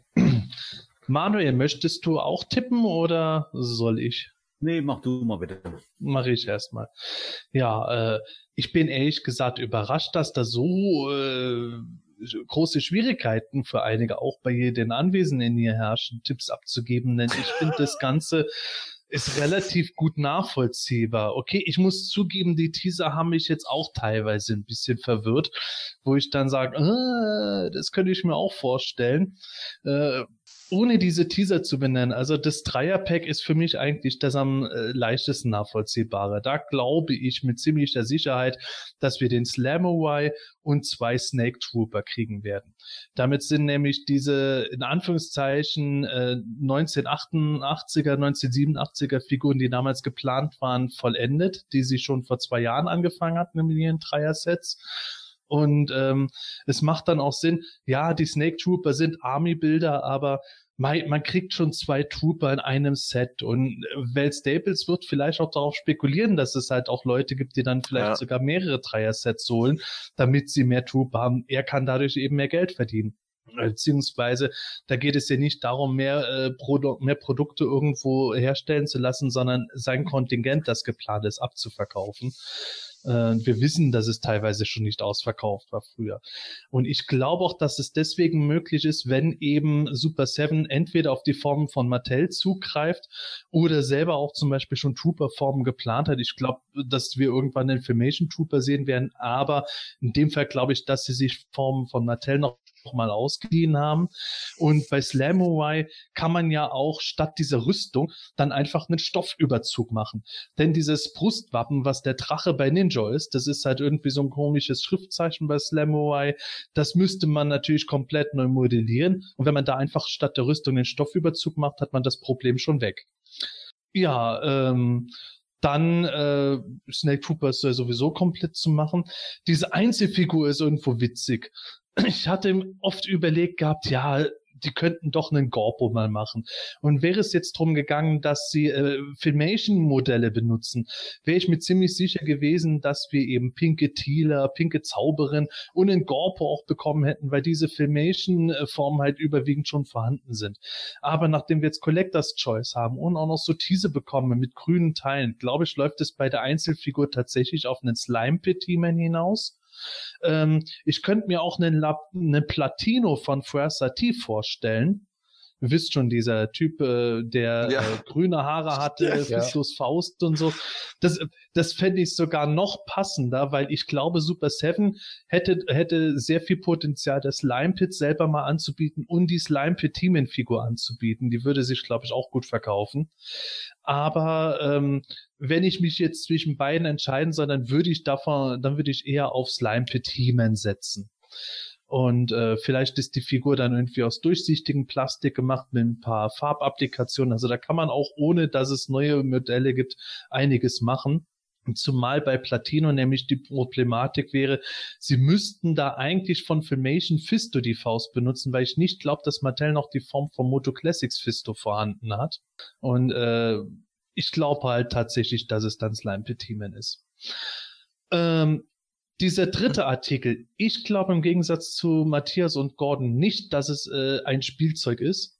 Ich glaube nicht, dass es irgendein Filmation Road Tripper ist oder irgendwie Neo Vintage Anti-Heman oder irgendwas weiß ich, was man sich vorstellt. Ich glaube, dass dieser Artikel dann eher was in die Richtung sein wird, dass es äh, entweder äh, so eine Kunstdrucksammlung wieder ist von dieses Mal Mark Taylor oder sowas, keine Ahnung, äh, obwohl der aber auch schon eine gebracht hat. Ich äh, glaube sogar noch mehr als eine Kunstdrucksammlung, dass wir vielleicht ein, Exclusive ein exklusives Buch kriegen werden. Wir haben ja von den Dark Horse Büchern schon lange nichts mehr gehabt und es gibt immer wieder Gerüchte, dass neue Bücher kommen und da würde es mich echt nicht wundern, wenn die auf der PowerCon jetzt, keine Ahnung, irgendwo ein Band, der erst Ende diesen Jahres erscheint, in einer exklusiven Version haben oder ein Band, den es nur dort gibt, anbieten werden. Das könnte ich mir gut für den Preis auch vorstellen. Ja, das sind meine Tipps. Ja, ist schon äh, sehr cool jetzt, was das ja eigentlich jetzt wenn man jetzt mal davon ausgeht, dass es äh, vier oder sogar sechs Figuren sind, die auf der äh, New York Toy Fair enthüllt werden für Collectors Choice plus die vier, da sind wir jetzt bei acht oder zehn Collectors Choice Figuren schon in dem Jahr und das ist das ist eigentlich schon äh, dafür, dass Collectors Choice ja immer wieder tot gesagt wird, ist das schon ordentlich. ja, ist eine geile Sache. Also ich bin jetzt schon sehr, sehr äh, ich finde das schon cool, wie das jetzt gerade ziemlich abgeht, gerade so aus Masters of the Universe Sicht. Also in einer gewissen Nischen, auf einem gewissen Nischenniveau, aber doch ordentlich. Und nach wie vor warten wir immer noch auf Snake Mountain. Und Snake Mountain, oh mein Gott. Und ja. ich muss trotzdem noch die PowerCon Exclusives vom letzten Jahr mir besorgen. Es wird so ein teures Jahr wieder. Oh Mann. Manuel, möchtest du auch noch Tipps machen? Nee, da passe ich, glaube ich. das ist Dann, wirklich super nerd. Ja, das ist Dann darf, wenn er möchte, jetzt noch der Stefan einen Tipp machen. Der hat ja letztes Mal auch mitgetippt. Also Stefan, leg los. Also ich bin mal gespannt, welche Figuren da als PowerCon Exclusives kommen werden, weil diese Teaser-Bilder echt ein bisschen merkwürdig sind. Aber das sollen ja auch nur so Render-Bilder sein, die noch keine tatsächlichen Fotos zeigen. Äh, anhand von diesem einen Vorschau-Teaser, der so ein bisschen wie ein Schwert ausschaut, würde ich relativ sicher mal auf Slamurai tippen. Und passend dazu würde ich jetzt einfach mal sagen, dass sie ein Three-Pack machen mit Slamurai und zwei Snake Troopern. Das Rosane könnte da vielleicht auch eine Zunge sein von einem Schlangenkopf oder sowas, weil sonst könnte ich es nicht wirklich zuordnen bei diesem giftigen Grün von den Teaser-Bildern könnte ich mir schon vorstellen, dass diese Einzelfigur dann eventuell wirklich so ein Slime-Pit-He-Man ist. Und bei dem Nicht-Masters-Artikel klingt das, was Sebastian gesagt hat, eigentlich recht plausibel. Man hat ja auch irgendwie schon vor längerer Zeit immer wieder mal im Internet Bilder gesehen, wo Pixel Dan irgendwelche Figuren fotografiert. Und vielleicht nutzen sie ja die PowerCon wirklich, um da dieses Buch als exklusive Convention-Version rauszubringen. Drum schließe ich mich da auch einfach mal dran an und sage, es kommt irgendwie ein Masters-Buch als Exclusive-Version. Liebe Hörer, es ist soweit. Im Hintergrund ertönen Fanfaren, Trommelwirbel erscheint. Jetzt passiert das, worauf ich seit Start dieses Podcasts gewartet habe. Tatsächlich, schon bevor das Himänische Quartett überhaupt als Podcast gestartet ist, habe ich schon gesagt, ich möchte irgendwann diese Folge besprechen, nämlich Hörspielfolge Nummer 33, das Zauberschwert des Bösen. Es ist soweit. Ah, ja. Warum ist es für mich interessant? Natürlich, ich als Dragstore-Fan bin da super gerne dabei. Dragstore ist auf dem Cover. Dragstore reitet auf Nightstalker. Ja, äh, Manuel, warum reitet Dragstore eigentlich auf einem Robotpferd? Weil er es kann. Ganz richtig. Aber bevor wir darüber reden, dass er es kann und was er noch alles kann, hier eine kurze Inhaltsangabe. Ja, während sie im Wald Honig sammeln, werden Bassoff und Mossman von Dragstore konfrontiert, der den legendären Icebird mit sich führt. Der folgende Kampf wird von Orko beobachtet, der in Eternis bald darauf berichtet, dass die beiden Freunde während der Auseinandersetzung plötzlich verschwanden. Heeman und die Masters untersuchen daraufhin natürlich den Ort des Geschehens, als Dragstore erneut auftaucht und Heeman nun zum Kampf herausfordert der noch nie in einem Kampf besiegte, in Anführungszeichen, Drachenkämpfer Dragstore kann Heeman tatsächlich schlagen. Mehr noch, das Zauberschwert verschwindet zusammen mit Icebird im Hyperraum. Wenig später trifft Dragstore dann in Snake Mountain endlich ein, wo er Skeletor nicht nur von Heemans Niederlage berichtet, sondern natürlich auch eben vom scheinbar unwiederbringlichen Verschwinden des Zauberschwertes. Sofort bläst Skeletor zum Angriff, obwohl die Masters das natürlich erwartet haben, durchbrechen die Monsterkämpfer aber dazu spielend alle Verteidigungsanlagen. Im Zweikampf präsentiert Skeletor sein eigenes Zauberschwert. Das ist eine mit Hyperraumeis überzogene Waffe, die er von Dragstore erhalten hatte. Obwohl er Heeman damit nur leicht kratzt, fällt Heeman tot zu Boden. Die Schlacht ist vorbei. Skeletor hat Eternis erobert. Aber Während die Monsterkämpfer feiern, kann Snoutsport die übrigen Masters befreien. Mehr noch, in einem privaten Gespräch, das zwischen Dragster und Skeletor stattfindet, das die Masters belauschen können, kommt heraus, dass Heeman nicht wirklich tot ist, sondern in einen todesähnlichen Schlaf gefallen ist, aus dem er nicht mehr geweckt werden kann. Ja, die Masters lassen das aber natürlich nicht auf sich sitzen, sondern sie versuchen, Heeman zu erwecken ja, wiedererwecken sozusagen, indem sie mächtig, mächtig Lärm machen, Trompeten und Schreie und sonst was alles. Und tatsächlich können sie Heeman aus seinem todesähnlichen Koma erwecken. Ja, Heeman ist mehr denn je entschlossen, Skeletor zu besiegen. Und er wüsste nicht, dass Skeletor lange Herr von Eternia ist. Und damit endet die Folge. Fortsetzung folgt. Ja, Wahnsinn der Start des finalen Fünfteilers der Hörspielserie. Unfassbar. Ja, ich weiß gar nicht, wo wir anfangen sollen. Fangen wir einfach im Wald an. ja, äh, also ich persönlich fand es immer so, dieser Anfang mit Bassoff und Mossman ist schon fast wieder ein bisschen albern. Die beiden sind nur unterwegs und sammeln Honig und Bassoff nascht noch davon. Aber okay, ist dann halt irgendwo so. Das hat aber tatsächlich bei mir das so zementiert, dass die beiden Charaktere so ein bisschen zusammengehören. Und ich fand es eigentlich einen ganz ruhigen Anfang, bis Dragstore eben hereinbricht. Oder wie seht ihr das? Manuel. Ich habe bei dem, bei dem Bild, äh, wo ich mir so vorgestellt habe, wie die beiden dann da äh, aus diesen Honigtöpfen naschen, so ein bisschen an Winnie Pooh denken müssen. Der macht das ja auch ganz gerne, wobei der, glaube ich, nichts irgendwie mit Drexler zu tun hatte. Aber ähm, ja, war nett, nett umschrieben. Aber ich glaube, es war ja, ja, ich weiß auch nicht, ob man als Honig hätte nehmen müssen. Aber äh, gut, sei es drum. Ich glaube aber, ähm, das war auch natürlich nur so ein bisschen einleitend und es geht dann auch relativ schnell ins Eingemachte, als dann äh, eigentlich die legendärste Szene eigentlich von den von allen kommt, ne? Also Drugstore äh, mit, äh, also Jackson, wir müssen uns mal dran erinnern, der hat ja, das ist der Typ mit diesem Reifen, mit diesem Ersatzrad im Bauch, der quasi wie ein Auto, wie ein, wie ein Moped, wie ein Einrad irgendwie über, über die Schotterpiste rasen kann, ähm, kann er natürlich im Wald nicht. Das hat mir Gordon erklärt, ist natürlich viel zu uneben dort. Von daher braucht er natürlich da ein Gefährt. So war es, glaube ich, Gordon irgendwie, oder? Naja, sei es drum. Also er kommt zumindest dann dort äh, letztendlich dann an und äh, macht dann auch gleich einen auf dicke Lippe und äh, mault die beiden da an. Und ähm, ja, und direkt wird dann auch Iceberg. Und äh, was ich jetzt bis heute nicht so ganz verstanden habe, ich wer von euch da eine Antwort drauf hat, ähm, Icebird, klar, einfaches Englisch, Eisvogel, den gab es doch schon mal. Äh, damals haben sie aber Deutsch benamst, jetzt reden sie auf Englisch. Äh, der Schrei, den Icebird davon sich gibt, ist exakt der gleiche wie aus Hörspiel Nummer 14 war es, glaube ich. Ist es jetzt hier wirklich der, der gleiche Charakter? Soll das der gleiche Charakter darstellen? Oder hat Europa hier einfach so ein bisschen irgendwie am Budget gespart? Ja, also das mit Icebird ist tatsächlich so eine Sache. Ich finde es ja in der Folge schon irgendwo spannend, wie schnell das aufgebaut wird irgendwo. Oh, verdammt, Dragster kommt. Bevor Dragster überhaupt den ersten Ton gesagt wird, äh, redet Mossman schon irgendwie, Dragster ist der Stoff, aus dem Legenden sind. Aber es ging ja zum Icebird und da muss ich tatsächlich sagen, da habe ich auch schon immer lange überlegt gehabt.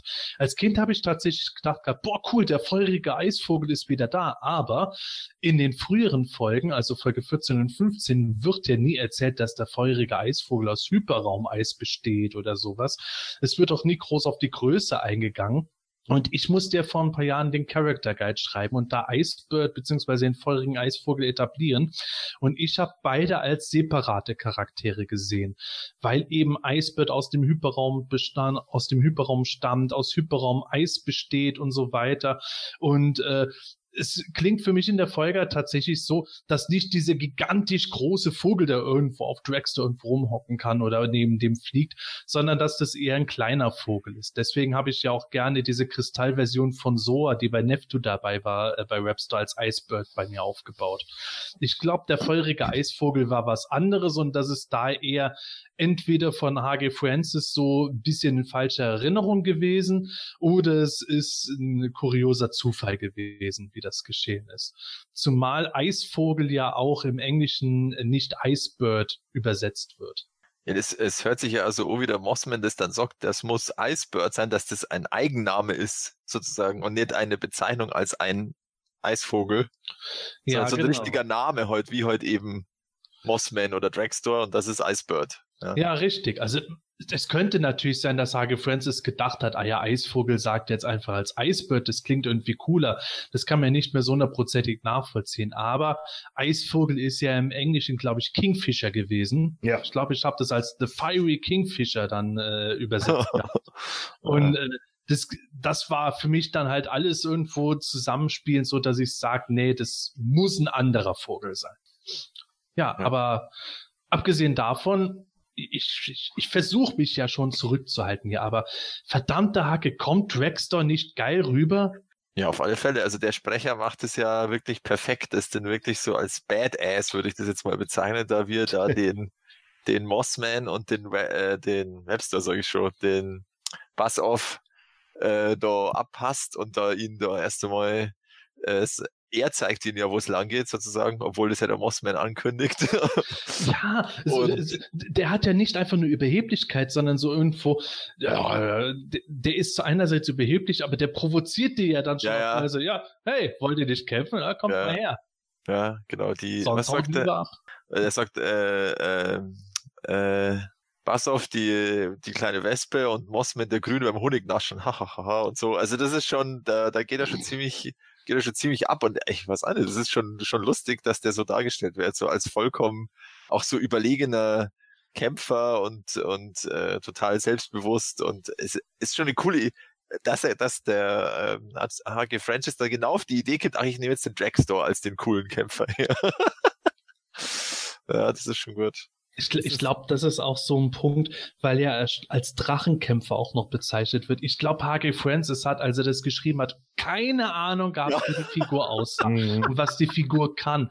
Der hat einfach Dragstore gelesen. Drag von Dragon, also Drache. Ja klar, Drachenkämpfer. Dass es von Dragster, also dem Fahrzeug ja, ja. kam, ist dem nicht klar gewesen. Dadurch hat er den Charakter viel cooler gemacht, als es jemals einer bei Dragstore gedacht hätte. Ja, stimmt. Ist das wirklich der erste Auftritt von Rextor? Also vielleicht auch sogar, dass er namentlich schon mal aufgetaucht ist im Hörspiel? Oder Hörspielen? Nö, ist noch nie aufgetaucht davor. Also es ist tatsächlich so, so seine. Das ist seine Einführung. und er ist da, genau. Und er ist da also schon der ein Klaus legendärer Fuchs, der hatte Kämpfer. schon Sprechrollen, aber nicht als Dragstore. Ja, eben. Okay. okay. Was ich jetzt interessant fand, war, dass ähm, Mossman und ähm, Bass auch sofort wussten, dass er in der Ebene der Ewigkeit war weiß nicht, kündigen Sie das irgendwie an oder gibt es irgendwie so eine Internetseite, wo Sie mm. nachlesen können? Naja, Eternia ist ja klein, also ja. am Rand des Waldes äh, fängt die Ebene der Ewigkeit im Grunde an. Ja, da ist, da ist wahrscheinlich ein Weg vom ja. Wald weg und hm. wenn, man der, wenn man den reitet, dann muss man aus der Ebene der Ewigkeit Kann kommen. nur der Weg sein. ja, genau. Kann nirgendwo anders gewesen sein. Und der war das ist so wie wenn man sagt, der kommt aus der Fischerstraße. Ja. Was, was sagst du, Gordon? Der war auch vorher noch nie da, der Charakter, aber wir wissen sofort, der heißt Dragstore. Ja, ja. Ich habe schon ewig von dem gehört. Der hat noch nie einen Kampf verloren. Der reitet immer auf so einem Roboterpferd. Du. Also meine Güte. Jetzt hat er auch noch einen Vogel dabei, ist ja der Wahnsinn. Ja. Die coolste ja. Sau von Eternia. Ja.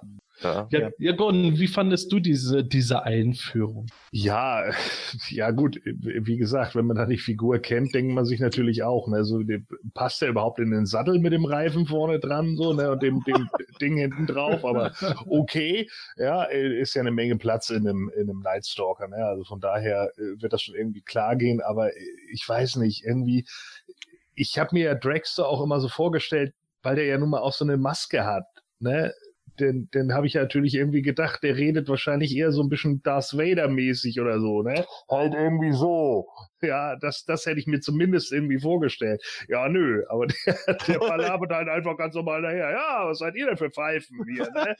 Ich äh, mache hier mal richtig alle hier von, von meinem hohen Ross herunter. So, also, ja, ist ein bisschen schwierig. Äh, ähm, ich kannte die Folge ja äh, schon vorher, witzigerweise nicht aus meiner Kindheit, sondern lustigerweise deshalb, weil ein ehemaliger Bandkollege von mir sich so über die Folge aufgeregt hat.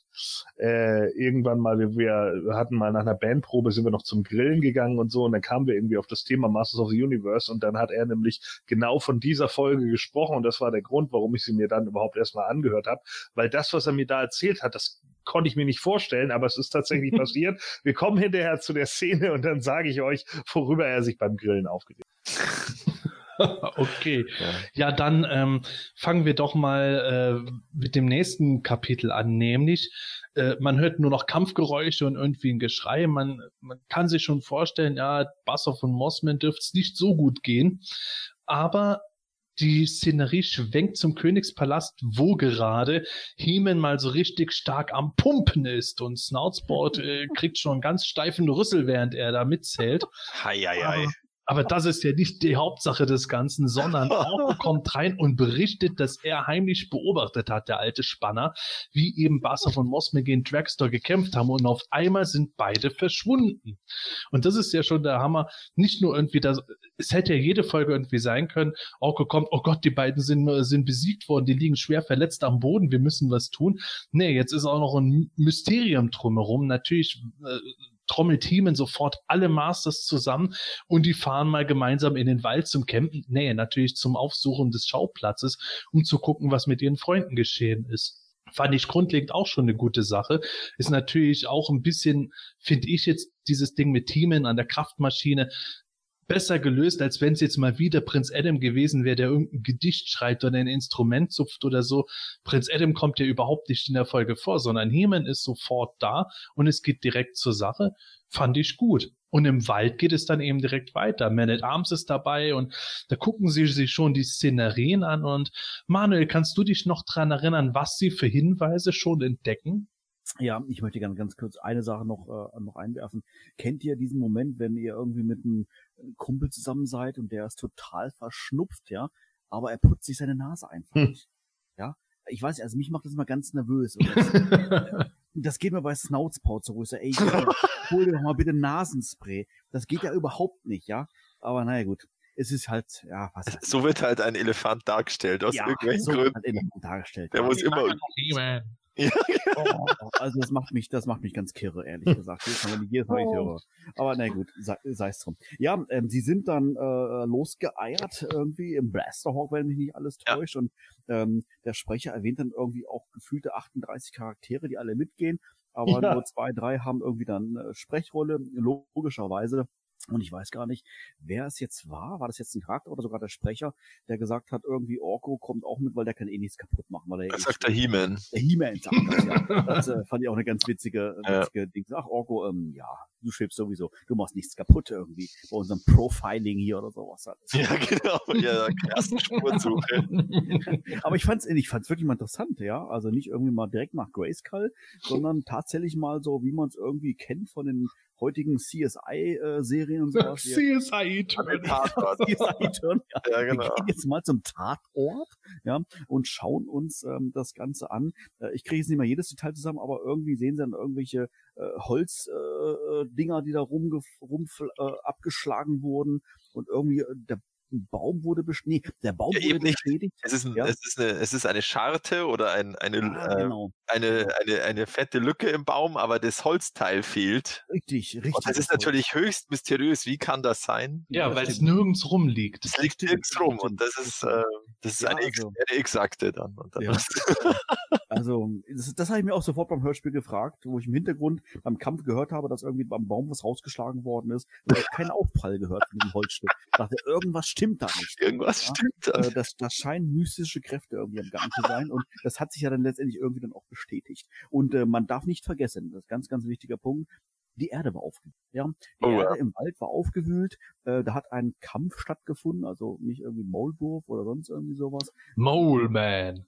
Moleman oder ich bin der Tunnelgräber, ich untergrabe alles und sowas. Aber nee, ähm, da war die Sachlage klar. Also He-Man hat äh, sofort durchschaut, ähm, da war ein Kampf. Ja, und ähm, ja, das kann nur letztendlich dann auf äh, die beiden äh, honignaschenden Winnie Poos.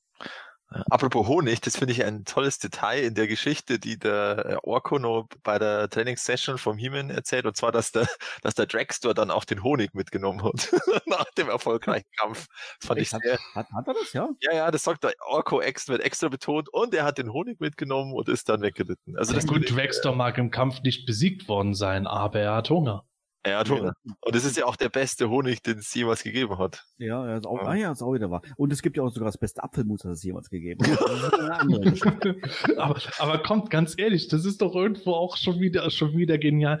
Dragster irgendwo, legendärer Kämpfer im Kampf noch die besiegt, macht spielend leicht zwei Masters platt und für einen richtigen Schurken gehört es sich, dass er auch noch den Honig mitnimmt. Ja, Sonst- Sonst wäre ja kein Bösewicht, so wie Ja. der Schurke, der dem Kind einen Lolli abnimmt. So sieht's aus. Aber Eins muss ich noch erwähnen, das Snoutspot ist ja nicht so, nicht, ist ja nicht nur, dass er so redet, als ob er verschnupft wäre. Er schreit auch die ganze Zeit. Meine Güte, ich weiß gar nicht, was der da macht, ehrlich gesagt. Aber, naja, er ist halt mitteilungsbedürftig. Aber. Ähm, Also, aber ja, wie gesagt, ich finde die Idee, zum Tatort zu gehen, ähm, ähm, ähm, ziemlich gut. Ich weiß nicht, ob jetzt einer von euch noch was sagen will, aber weil dann äh, änderte die Szenerie wieder schlagartig und Dragstore kommt zurück. Wahrscheinlich hat er den Honig, äh, irgendwie wollte er noch mehr Honig holen, alles keine Ahnung. Ja. Ja, Ja. Das, das ist es ja. Während sie noch am Rätseln sind und CSI Eternis machen ähm, und äh, dieses äh, Holzstück irgendwo suchen, das abgeschlagen sein muss, kommt im Dragstore wieder angeritten. Und das muss man sich mal vorstellen. Man hört ja wirklich nicht viele Sprecher. Er hatte das soeben erwähnt, soeben erwähnt. Aber im Grunde alles, was man sich als heroische Actionfiguren im Kinderzimmer aufgebaut hat, steht da. Ja. Und der Typ kommt allein da Ja. Angeritten. Dem ist es scheißegal, wer da steht und ruft einfach, He-Man, endlich! Ja, genau, endlich, Das endlich. ist, tut mir leid, ich bin total am Abnörden, aber es ist doch einfach die coolste Sau, die man sich vorstellen kann. Ja. Aber, was heißt das jetzt, äh, äh, Gordon, vielleicht weißt du das. Ist er jetzt quasi auf halbem Weg wieder umgekehrt oder ist er jetzt quasi einmal um, um den Planeten außen rum und kommt wieder aus der Ebene der Ewigkeit?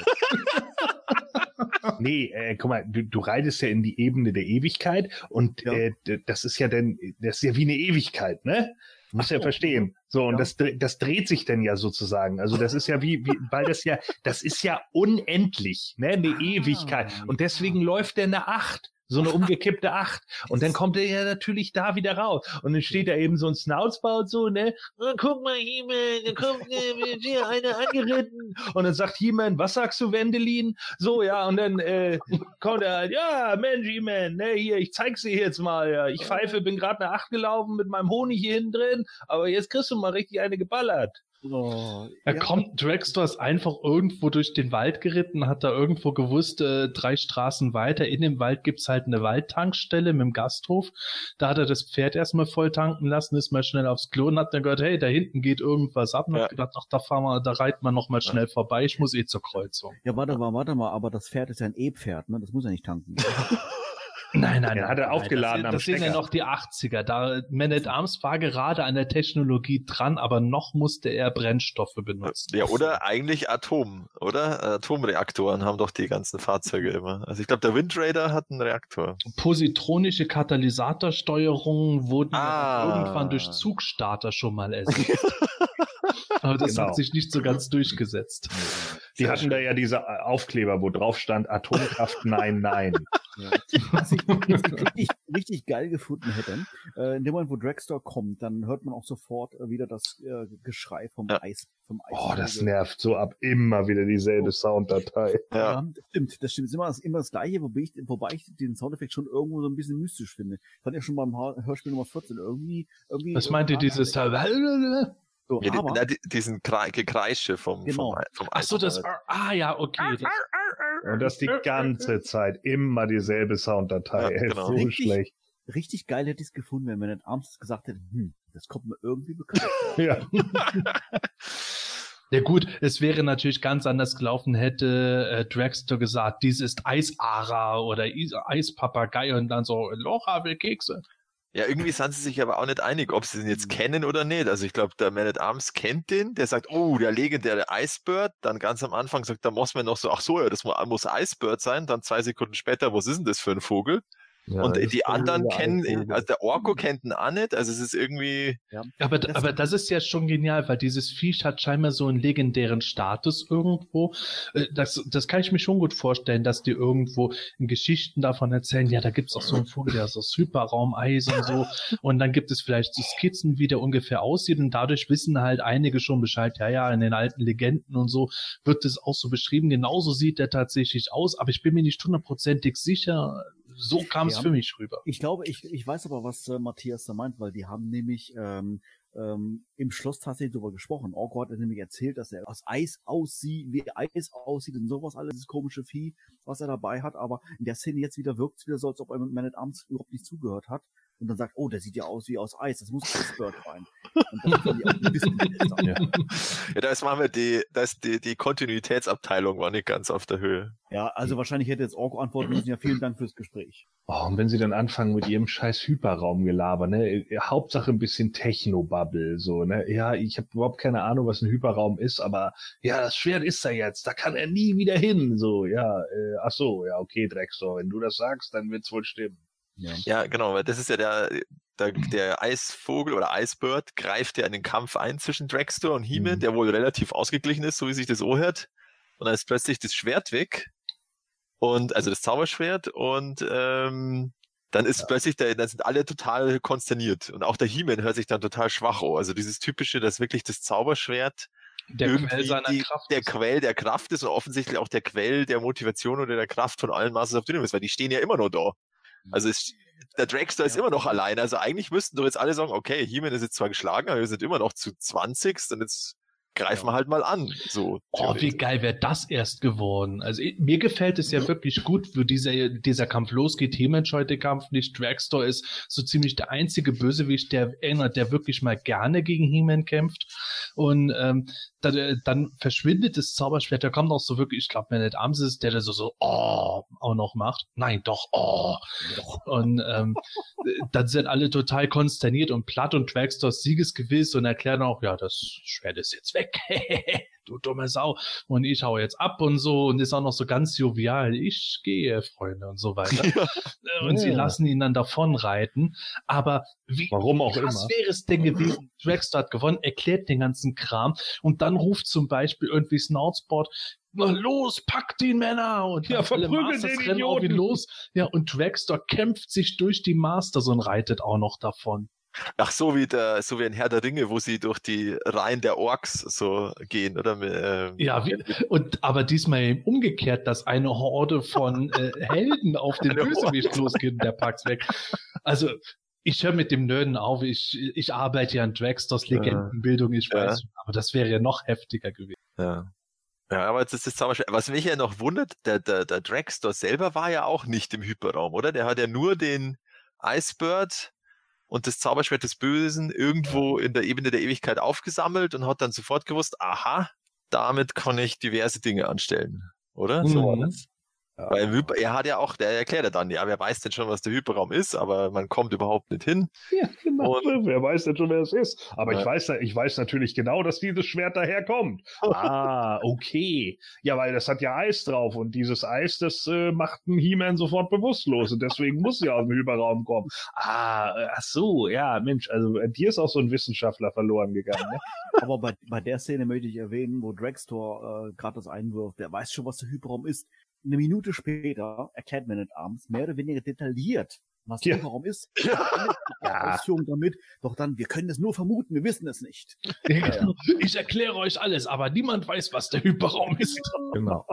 Ach Mensch, Man at Arms. Aber wir, wir sind uns doch einig, dass Dragstore äh, He-Man das Zauberschwert am hat, oder? Oder besser gesagt der Icebird. Der Icebird. Genau. Ja. Es wird dann später gesagt, dass der Icebird an das, das Schwert berührt hat und dann gab es eine Explosion oder ein Licht oder ein was auch immer, Lichtblitz und dann war Icebird und Schwert weg.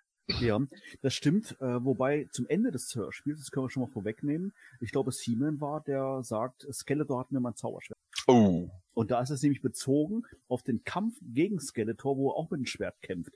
Aber in meiner Vorstellung war es natürlich ein normales Schwert, kein Zauberschwert mehr, weil es nicht mehr hatte. Das stimmt. Es, das war dann ein normales Schwert, ja. Es wird gesagt, Skeletor hat mir mal ein Zauberschwert. Naja. Uh, der He-Man, der weiß, oh. der hat auch nur einen Plan mehr, der Typ. ja, das stimmt. So. Ja, aber er wusste ja, dass der Icebird mit Skeletor unter einer Decke, unter oh. einer Hyperraumdecke steckt.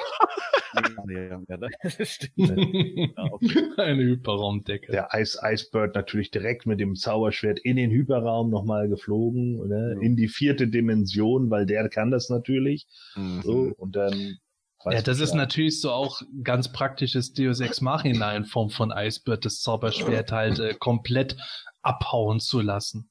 So muss man sich nicht irgendwo erstmal drum kümmern, irgendwo, dass die Helden natürlich sofort versuchen, an das Zauberschwert wieder zu kommen, sondern die stehen erstmal total ratlos da, während Skeletor seinen Angriff macht. Also ich, ich finde es grundsätzlich, muss ich sagen, schwierig, diese Vorstellung, dass die ganze Macht am Zauberschwert hängt. Das Schwert ist weg und alle ist, und He-Man ist irgendwie noch schwächer wie Prinz Adam. Ähm, und eine Sache auch noch, äh, vielleicht dadurch, dass er kein Schwert mehr hat, spricht er zum Schluss des Hörspiels aber trotzdem seine Verwandlungsformel. Macht er öfter. Ja, ist ja nicht schlimm in Hörspiel. Aber was macht er mit dann in dem Moment mit seiner Hand eigentlich? also, das, äh, ja, vielleicht können wir zum Schluss nochmal drüber sprechen. Ja, ja. Ich will vorwegnehmen, aber äh, der Gedanke kam mir. Macht sich Drexler nicht darüber auch noch lustig? Was, du hast die Zauberkraft? Ja, stimmt, die Ja, stimmt. Zauberkraft. ja, genau, ja, ja, ja, ja genau. Ja, aber das das, in, aber Hier, nimm das, du Pfeife. aber genau, genau, so sagt er. Die Zauberkraft, haha, die wird dir nichts nutzen. Richtig, aber in dem Moment hat er wesentlich noch sein Schwert. Äh, Ja. Zum Ende des Hörspiels logischerweise nicht mehr. Also, ähm, ja. So, und jetzt pass mal auf, und jetzt kommt's nämlich. Äh, Drexler hat ja das böse Zauberschwert ja gefunden, von dem er ja weiß, es kommt aus dem Hyperraum, weil da ja irgendwie Hyperraum-Eis dran ist oder sonst irgendwie was. Aber er, kann es ja mitnehmen, weil er es ja von einem Pferd aufgesammelt hat. So, und äh, dann jetzt pass auf, wenn man davon ausgeht, dass ja die vierte Dimension die Zeit ist, das heißt also der Icebird durch die Zeit fliegen kann, dann ist nämlich das Schwert, das Drexler aufgesammelt hat, ein aus der Zeit zurückgeschicktes Schwert, das er ja He-Man geklaut hat. Also er klaut He-Man das Schwert, Oh, fliegt durch die Zeit und dann kommt es aus dem Spalt wieder runter und Drexler kriegt es. Uh, ein Zeitparadoxon. Sehr schön. Nicht schlecht. Oh. Uh, jetzt müssen wir mal weiterkommen. Eat your heart out, H.G. Francis. Also ich, glaube, in der nächsten Szene ist irgendwie Dragstore geht nach Snake Mountain Ja. und erklärt erstmal, wie toll er ist. Genau, Skeletor steht dann da, du kommst zurück aus der Ebene der Ewigkeit, du hast viel gewagt, nur wenige sind von dort je zurückgekommen. Zum Beispiel ich selber. Aber da habe ich mir auch schon wieder so gedacht, Alter, Drexler die ganze Zeit die große Fresse. Warum ist er plötzlich irgendwie guter Kumpel mit Skeletor und macht da so ein bisschen auf Bückling? Hätte er nicht gleich reinkommen müssen und sagen, was willst du denn hier? Ich übernehme Snake Mountain, du Pfeife. Ja, aber echt. Ich hab ein Rad im Bauch und ein Pferd. Ja. Was kann und mir das was so hast du- vorstellen? Ich bin der Herr des Bösen und ich habe ein Rad im Bauch. Ja. Und ein Pferd. Und was hast du? Du hast nicht mal, nicht mal Haut im Gesicht. Verstehst du? Also das, das ist natürlich schon eine gewaltige Logiklücke, aber unter der Prämisse, die ja sowieso in den Hörspielen immer ein bisschen schwierig ist, dass wirklich alle Skeletor treu ergeben sind, außer ab und zu Hordak, muss man ja dann tatsächlich irgendwo sehen, na gut, Dragster kommt zu seinem Herrn und äh, erzählt ihm erstmal von den ganzen Sachen. Dass Dragster aus der Ebene der Ewigkeit kommt, ja, Folge 9 ist ja auch eine meiner Lieblingsfolgen. Es wird natürlich ein bisschen komisch, weil die Ebene der Ewigkeit oft vorkommt, ist aber natürlich auch ein bisschen weit wieder Mythenbildung auch für Dragster selbst.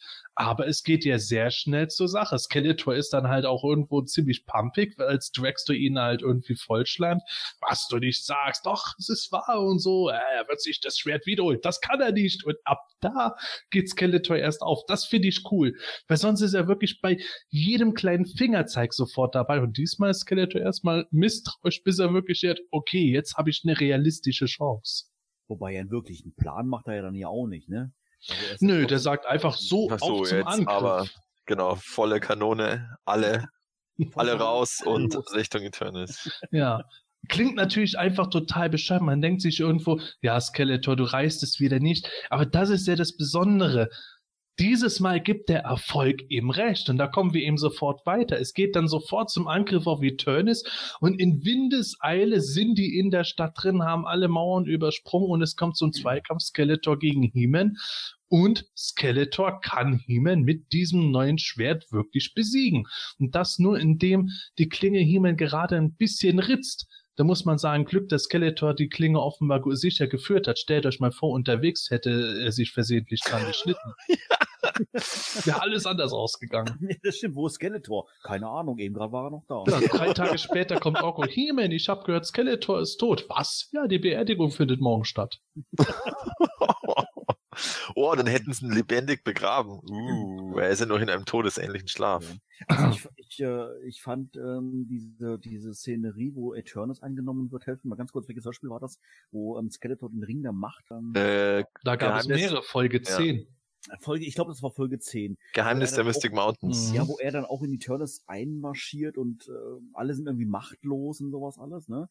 Ähm, das fand ich irgendwo, weiß ich nicht, äh, besser dargestellt, weil es irgendwie so dieses Ring der Macht und ganz mystisch und so gibt's irgendwie jetzt nicht. Es ist eigentlich ja nur das des Bösen. Also ein Schwert, zwar mit besonderen Anführungszeichen Fähigkeiten, irgendwie nicht groß mystisches, aber alle sind irgendwie nicht mehr in der Lage zu kämpfen oder verlieren auch direkt. Und nur deshalb, weil das Zauberschwert weg ist. Ja, das, das bisschen- sagte der Snout, Snoutspout dann sogar auch äh, zum Orko in ihrem komischen Zwiegespräch da mitten in der Schlacht so relativ locker so, äh, hast du eigentlich Angst? Nö, aber irgendwie wäre ich schon froh, wenn es vorbei wäre, der Kampf endlich und so. Mhm. Ja. Und das Zauberschwert hat uns alle, hat uns allen Sicherheit gegeben und jetzt sind wir auf uns allein gestellt und dann so, okay, Ja, gut. Also das finde ich eine, Also es ist schon, das ist, merkst man schon, dass irgendwie dieses äh, Zauberschwert in den Hörspielen immer so eine ganz wichtige Funktion hat. Ähm, da irgendwie die, äh, eben hier für Motivation und für Kraft bei allen zu sorgen und Ja. dass sie ohne dem komplett hilflos sind. Für mich ist es aber eher eigentlich nur ein Kanal, weißt du, dass diese Zauberkraft auf Adam oder dann auf Ja, eigentlich schon, ja. Aber naja. Naja, so oder so. Also, äh, Gordon, äh, sag mir, wenn du es anders siehst, aber ich glaube schon, dass das halt auch irgendwo ein bisschen ein halbgarer Versuch ist zu erklären, warum jetzt eben keiner wirklich weiterkämpft. Äh, Mit Sicherheit, ja. Das denke ich auch. Ja, also nach, nach normalen logischen Gesetzen hätte man gesagt, zumindest Man at Arms und Thieler hätten schreien müssen, ah, egal, wir, wir werden trotzdem nicht aufgeben, bis wir tot sind oder besiegt sind und äh, dass alle plötzlich irgendwo nah, nahezu katatonisch werden, ist dann halt eher vom Autor so gewollt, weil er halt die Handlung vorantreiben muss. Ja. Und wir, wir sind ja auch schon mittlerweile jetzt eigentlich im letzten Drittel sogar schon angelangt. Ich Ja, weil so viel passiert ja gar nicht. Ja. ich möchte, ich möchte bei der Szene noch einwerfen, dass, ja, typisch Skeletor halt, ja. Äh, He-Man ist tot und alle sind natürlich entsetzt und sowas alles, ja. Und wie konntest du das tun? Punkt eins jetzt. Aber ist egal. Die waren alle ganz entsetzt, dass Skeletor trotzdem äh, tatsächlich so weit geht und dann kommt Skeletor ultimative Antwort. Ja, es war seine Schuld. Ich hab gesagt, er soll aufhören zu kämpfen. Ja, genau, so ein Depp. Ja. Das fand ich wieder so typisch, ey. Ja, und ich finde, das hört sich also, oh, dieses, äh, wo dann der ähm, Skeletor zu, zum He-Man nur sagt, ja, jetzt äh, gib halt auf und du hast ja eh kein Zauberschwert. Also er schlägt ihm ja dann offensichtlich sein Ersatzschwert irgendwie aus der Hand, Genau. äh, ähm, was er da aus dem Weapons-Pack anscheinend mitgenommen hat. Äh, und äh, irgend so ein blaues Zauberschwert oder so, wo keiner weiß, warum sowas rauskommt. ähm, na, auf alle Fälle sagt dann der He-Man, ah, ich gebe nicht auf. Und das, das hört sich, also es hört sich dann, und ich habe dann immer so die Vorstellung, dass er, dass der Skeletor gerade so dasteht, so mit ausgestreckten Armen und ihn so voll gelangweilt, gelangweilt wegheut und er so irgendwie versucht, ihn mit seinen Fäusten zu erreichen. Und irgendwann der Skeletor so, okay, jetzt nehme ich halt mein Schwert und ritze ihn kurz. Und dann, da gibt's ja dann auch diesen, diesen Ton, wie er dann hinfällt, wie so ein Sack, so bum. Also das wird ja auch, das ist so ganz komisch inszeniert irgendwie so. Ja gut, Die- aber die- ich fand das Geräusch schon gut. So Ja, ja, aber eigentlich so- alle Soundeffekte. Ich meine, wäre doof gewesen, er fällt so hin. ja, genau, so comic-mäßig. Na, aber so, das äh, kommt irgendwie so unvermittelt, so, ich weiß auch nicht, wie ich es beschreiben soll. Weil er, er schreit ja vorher noch, ich gebe nicht auf, und dann hört man so voll Faustschläge und auf einmal macht's Plumps und alle schreien, He-Man Ja. ist tot und He-Man ist Ja. umgefallen. Ich glaube nicht, dass diese kleine Wunde von Skeletor so beabsichtigt war, irgendwie, dass er sich nicht mehr, in Anführungszeichen, getraut hat, weil er hat ja kurz vorher tatsächlich gesagt, so ganz detailliert irgendwie, ich stoße es in dein Herz hinein und Ja, genau, ja. ja, genau. naja, gut, sei es drum. Also He-Man kippt um und ist quasi tot. Ähm, ja, wobei es sich dann ja auch relativ schnell dann herausstellt, wirklich tot ist er dann ja nicht. Also irgendwie so flaches wie am Atmen und ein bisschen Puls ist, irgendwie dann da und sowas. Und ich glaube, die sind dann bei den, mit, bei den, von den Troopern bewacht im Knast. Im, im, im, im, irgendwo da im Hof oder so, also hört sich so im Schlosshof, haben sie eine Ecke, Oder so, ja. wo, wo sie bewacht werden von den Troopern und ähm, ja, es heißt ja schon, dass es irgendwie alle, alle Kämpfer sind, also alle Helden, die da irgendwie in der Ecke sitzen, aber man hört halt immer nur an Orko, an Man at Arms und die Thieler, glaube ich. Ja, das stimmt. Und das stimmt. äh, Ja. ja. Ist natürlich schwierig, man kann natürlich keine 30 Ja. Leute organisieren, aber manchmal ist es schon seltsam. Du weißt an sich, das sind 30 Leute, hätte man vielleicht noch ein bisschen Gemurmel im Hintergrund Ja. irgendwie noch. Na, aber apropos Sprecher, das ist ja auch so lustig, da ist dann, also wie He-Man umfällt, da gibt's dann kurz so äh, ähm, Entsetzensgeheule von, von wohl eternischen Soldaten, so, oh, jetzt ist es aus, oh, wir haben verloren. Und dann ungefähr 20 Sekunden später ähm, kommt da das Jubelgeheul von den Monstern und es sind exakt die gleichen Sprecher, die dann so, juhu, wir feiern Skeletor, unser neuer Herrscher. Diese Verräter. Also entweder waren es eternische Soldaten, die ganz schnell auf die neue Situation reagiert haben, oder es waren Das ist eine viel bessere Story. Ja. Man muss flexibel sein. ja, man muss da flexibel sein als, als Soldat. Ich habe ich hab aber, glaube ich, war es im letzten Hörspiel, das wir zusammen gespro gesprochen, besprochen haben, äh, auch schon gesagt gehabt. Ich habe in einer dieser Szenen auch mal Orko gehört auf der Seite der Bösen. Hat und sowas alles. Also, ah. Ja, es ist cool. Ja, wahrscheinlich kommt dann später, nachdem alles wieder gut ist, Man at Arms be, äh, befragt so diese Wachen, weil er sich das natürlich gemerkt hat. Und dann so, ja, wie kommt es, dass ihr dann sofort mitgejubelt habt und euch Skeletor angeschlossen habt? Ja, wegen dem Ring der Macht. Den gibt es doch gar nicht mehr. Äh, wegen dem Zepter der unendlichen Macht. Ja, gibt's auch nicht mehr. Äh, wegen der Kloschüssel der omnipotenten Macht. Was, wo ist die? Im Hyperraum. Hyperraum. Genau. Verdammt, da kommen wir jetzt nicht mehr hin. Ja, Ja. Pech. Ihr seid alle begnadigt. Ja, das ist mir ehrlich gesagt noch gar nicht aufgefallen. Finde ich interessant, aber ganz Ja. ehrlich, als Kind war ich auf jeden Fall schwer beeindruckt davon, dass tatsächlich Ja. also dieser Sieg so ausgelassen gemacht wird. Ich meine, wir hatten schon mehrere Folgen, wo Skeletor Eternis erobern kann und die Masters äh, komplett besiegt zu sein scheinen. Gerade wegen das Geheimnis des My der Mystic Mountains fühle ich mich dran erinnert. Aber bei der Folge kommt es ja wirklich so, dass sie eine wirkliche Feier auch haben. Das ist nicht so unmittelbar nach dem Sieg, wie die Folge weitergeht, sondern das ist ja dann schon geraume Zeit später. Im Grunde sind mittlerweile schon Aufräumarbeiten im Gange, beziehungsweise die Bösewichter plündern den Weinkeller und alles Mögliche und jetzt wird gefeiert, wenn die Masters und wie die Trottel dastehen. Das ist halt schon so ein, ich, ich fand es zumindest sehr ernüchternd, dann wirklich mitzukriegen, okay, da wird jetzt He-Man nicht doch so schnell wieder auf die Ja. Beine kommen. Das stimmt, ja. Das Ja. stimmt. Vor allen Dingen, wo du dann gemerkt hast, du bist schon auf Seite 2 und nahe zum Ende, ne? Ja, genau, was, der muss doch jetzt mal, der muss doch jetzt mal gewinnen langsam. Ja, genau, weil ja nie, nie in der gesamten Folge bis zum Ende wird ja nie irgendwas gesagt, so Fortsetzung folgt oder sonst. Das ist ja Mhm. wie bei Folge 31 und 32. Ja, okay, die Folge ist vorbei. Hm, die Geschichte aber nicht. Oh, da muss ich die nächste mal kaufen, um zu gucken, ob das Ja. noch ein gutes Ende hat. Ja. Cliffhanger Ja. hier. Darf ich mal eine Frage mal einwerfen? Glaubt ihr, dass der Fünfteiler zum Ende ähm, eine Marketingstrategie von Europa war, weil das, äh, das Hörspiel eh schon am, am, am Abebben war und sie so noch, sag ich, sag ich mal, ähm, ja, besser fünf Folgen verkaufen konnten oder war das eher Zufall? Also, ich, ich krieg's nicht mehr hundertprozentig zusammen. Es gab ja mal ein Interview mit Hagi Francis, es gab Interviews mit Heike Dine Körting. So, soweit wir wissen, waren ja nach Folge 37 noch weitere Hörspiele geplant.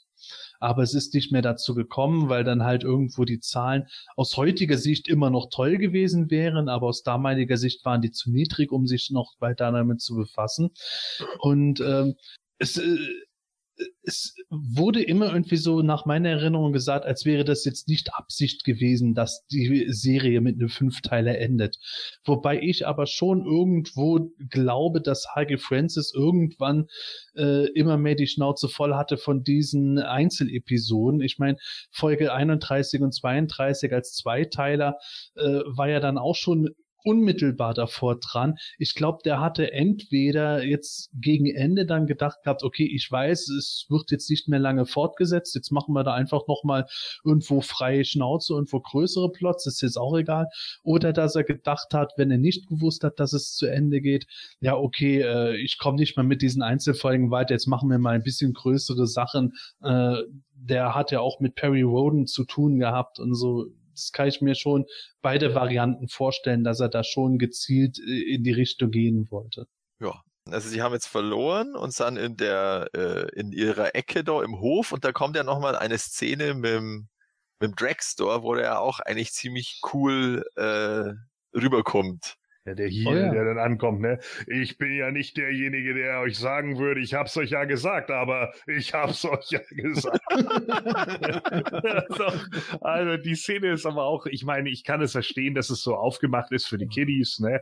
Ja, klar, He-Man ist natürlich nicht tot, er lebt irgendwie noch und dann diskutiert Tila da so von wegen, also ich finde diese Szene halt so vollkommen albern, so ja, ich spreche jetzt mal mit dem Dragstore. Mann, Dragstore, wenn wir ihm jetzt nicht helfen, dann stirbt He-Man. Ja. Also, hä? Du, du willst mit dem Typen, der irgendwie sonst auf die Leute direkt einschlägt, plötzlich Sense stalken, so? Was ist das für ein Quatsch? Der könnte einfach sagen, ja, ist mir doch scheißegal, stirbt er halt, na und? Ich Geh fahr mit doch meinem, schwimmen. ja, ich fahre mit meinem Reifen hier weg, Mann. ja. Also das Ja, ich das auch stimmt. Finde ich ja sehr seltsam, wie du die, die Tila geschrieben ist. Halt so, also die kommt da sehr naiv und äh, ja, seltsam irgendwie Ich geh rüber. zu Skeletor und frag ihn, Skeletor, hast du was dagegen, wenn wir He-Man wiederbeleben? Äh, nein, ich bin ein Idiot, Tila. Mhm. Natürlich nicht. Überhaupt kein Problem. Bei sowas muss die Monika Gabriel sich auch gedacht haben, scheißegal, Hauptsache Kohle. Ja, also ich, ich weiß nicht, wäre da nicht irgendwie so, jetzt nur mal vom Schreiberischen her, wäre es da nicht irgendwie geiler gewesen, wenn sie und Man at Arms und was weiß ich, meinetwegen, Snoutspout, ja, äh, scheißegal wäre so, also dass sie denn da alle irgendwie stehen und, und sich überlegen, wie können wir He-Man hier rausschmuggeln oder Ja. sowas, ja. Das wäre doch echt echt die geilere Variante gewesen, so irgendwie, guck mal, da sind ja noch hier die, die, äh, äh, da sind ja noch die Wagen, wir ver wir packen ihn irgendwo unters Heu und äh, tun so, als wenn wir Ware für Skeletor holen, so für die nächste große Feier und tricksen ihn aus. Irgendwie sowas. Also, Mann, und das ist eine Story, die schreibt man in zwei Sekunden zusammen. Also, das fand ich echt schwach. Ich, wie gesagt, für Kinder wirkt es vielleicht anders, aber das fand ich super schwach geschrieben. Aber dafür wäre dann der, es wäre dann nie der coole Spruch vom äh, Dragster gekommen, dass er eben erst sagt, äh, äh, dass es nicht erlaubt ist, den He-Man rauszutragen zu Grayskull, um ihn zu heilen, aber er ist, er ist großzügig und sie dürfen morgen nochmal fragen. Das finde Ja. ich eine coole Reaktion. Das, das war das Geniale. Das zeigt aber auch irgendwo so krass so, die Männer kommen selbst in den bescheuertsten Szenen irgendwo immer noch gut weg. Thieler hat einfach total die Arschkarte. Ich mag ja die Hörspiel-Thieler per se, vor allem wegen der tollen Stimme von Monika Gabriel und weil es wirklich gute Momente mit ihr gab. Aber von äh, ich ertrage das nicht, ich gehe schwimmen über, ah, du bist meine, du bist meine beste Freundin, natürlich gebe ich dir das Zauberschwert bis zu diesem Mal, so Dragster, ich verlange sofort mit Skeletor zu reden und so. Ah, das ist alles so schwierig irgendwie, die tut der gesamten Emanzipationsbewegung irgendwo keinen Gefallen, diese Rolle. Ja, dann äh, muss ich Captain Future zitieren. Naja, nach alledem sind sie halt immer nur noch eine Frau. Captain Shovi! Hei, hei, hei. Das hat Ja, er echt gesagt. Ja, das Ja, ist eine, Origi ist eine Originalszene. Kannst du auch auf YouTube, äh, äh, kannst du auch auf YouTube, ich glaube, es äh, geht, äh, kannst du sogar eingeben bei YouTube Captain, Captain Future Chauvinismus oder so. weil er das, weil sie, sie wird dann bewusstlos und dann nimmt er sie ja eben nach alledem sind sie halt doch nur eine Frau. ich musste so lachen, ey, hammer gut. Oh Mann, ey. Ah, perfekt. Ja, perfekt war diese Szene für Tila auf jeden Fall nicht, aber wie geht es weiter, beziehungsweise zu Ende, Manuel? Ja, also sie haben ja dann die Idee, Snoutspot hatte die Idee, äh, äh, ja, Hime nach Castle Grayskull zu bringen, was ja dann irgendwie dann nicht so geklappt hat. Und äh, dann kommt Orko natürlich wieder auf den Plan und dann haben sie, ich weiß gar nicht, ob es jetzt seine Idee war oder eine gemeinsame Idee war, Skeletor zu belauschen. Gut, Orko ist ja mehr oder weniger lautlos, gut klappen.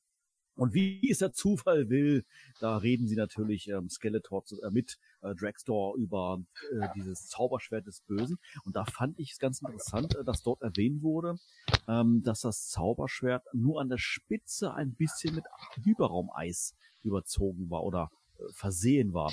Äh, Bis dato war ich eigentlich der Ansicht, dass das ganze Schwert irgendwie mit Hyperraumeis überzogen war.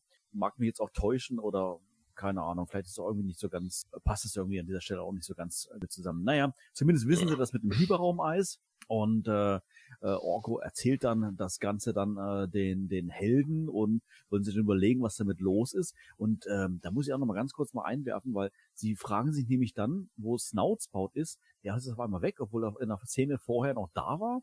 keine Ahnung, vielleicht ist er aufs Klo gerannt oder irgendwas. Wir wissen natürlich im Nachhinein, was er gemacht hat, aber ähm, ich glaube, jetzt sind wir ein bisschen vorhin zu schnell drüber hinweggegangen. Snoutspout war mitten im Kampf irgendwie ganz aufgeregt und wollte was über das Hyperraumeis erzählen und wusste da irgendwie ganz wichtige Informationen und wollte die Man at Arms sagen, natürlich wem, wem auch sonst. Oh ja, Äh, stimmt. Herr der Waffen. Ja, aber Ja, mitten in der Schlacht, super Idee. Richtig, und Man at Arms wimmelt natürlich ab und sagt, ja, ja, ja, ja, ja, alles scheißegal, ich muss los.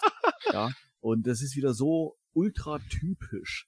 Ja, aber na gut, das geht später noch, diese Szenerie noch ein bisschen weiter, aber ich glaube, da sind wichtige Informationen dann ähm, ähm, verloren gegangen. Aber zumindest mal, da sind wir jetzt gerade angekommen. Orko hat dieses Geheimnis erfahren, Hyperraum etc. Und äh, jetzt geht es quasi darum, wo es eigentlich Snouts baut und wie kommen sie eigentlich nach Castle Grayskull. Wenn ich nur ganz kurz nur zu der Belausch-Szene vom Orko was sagen darf, ich finde es großartig, wie da im Hintergrund irgendwer auf der Harfe oder einer Gitarre oder was auch immer klampft. Also das hört sich oh wie in, wie in so einem Gallierdorf. Also ich glaube, das haben sie auch immer bei den Asterix-Hörspielen hergenommen, also als Hintergrund, wenn sie eine Gallier-Feier beschrieben haben. Äh, und dann immer wieder dieses Monstergeheul aus der Konserve, dieses Also hervorragend. äh, Die haben den Songster halt gleich rekrutiert. ja, ja. Und die, und die äh, Evelyn steht an irgendeiner Stange und tanzt für ein Skeleton, Genau. oder? Ja, okay. Das ist vielleicht sind auch Oh dieser Gott, das Bild kriege ich nicht mehr aus dem Kopf.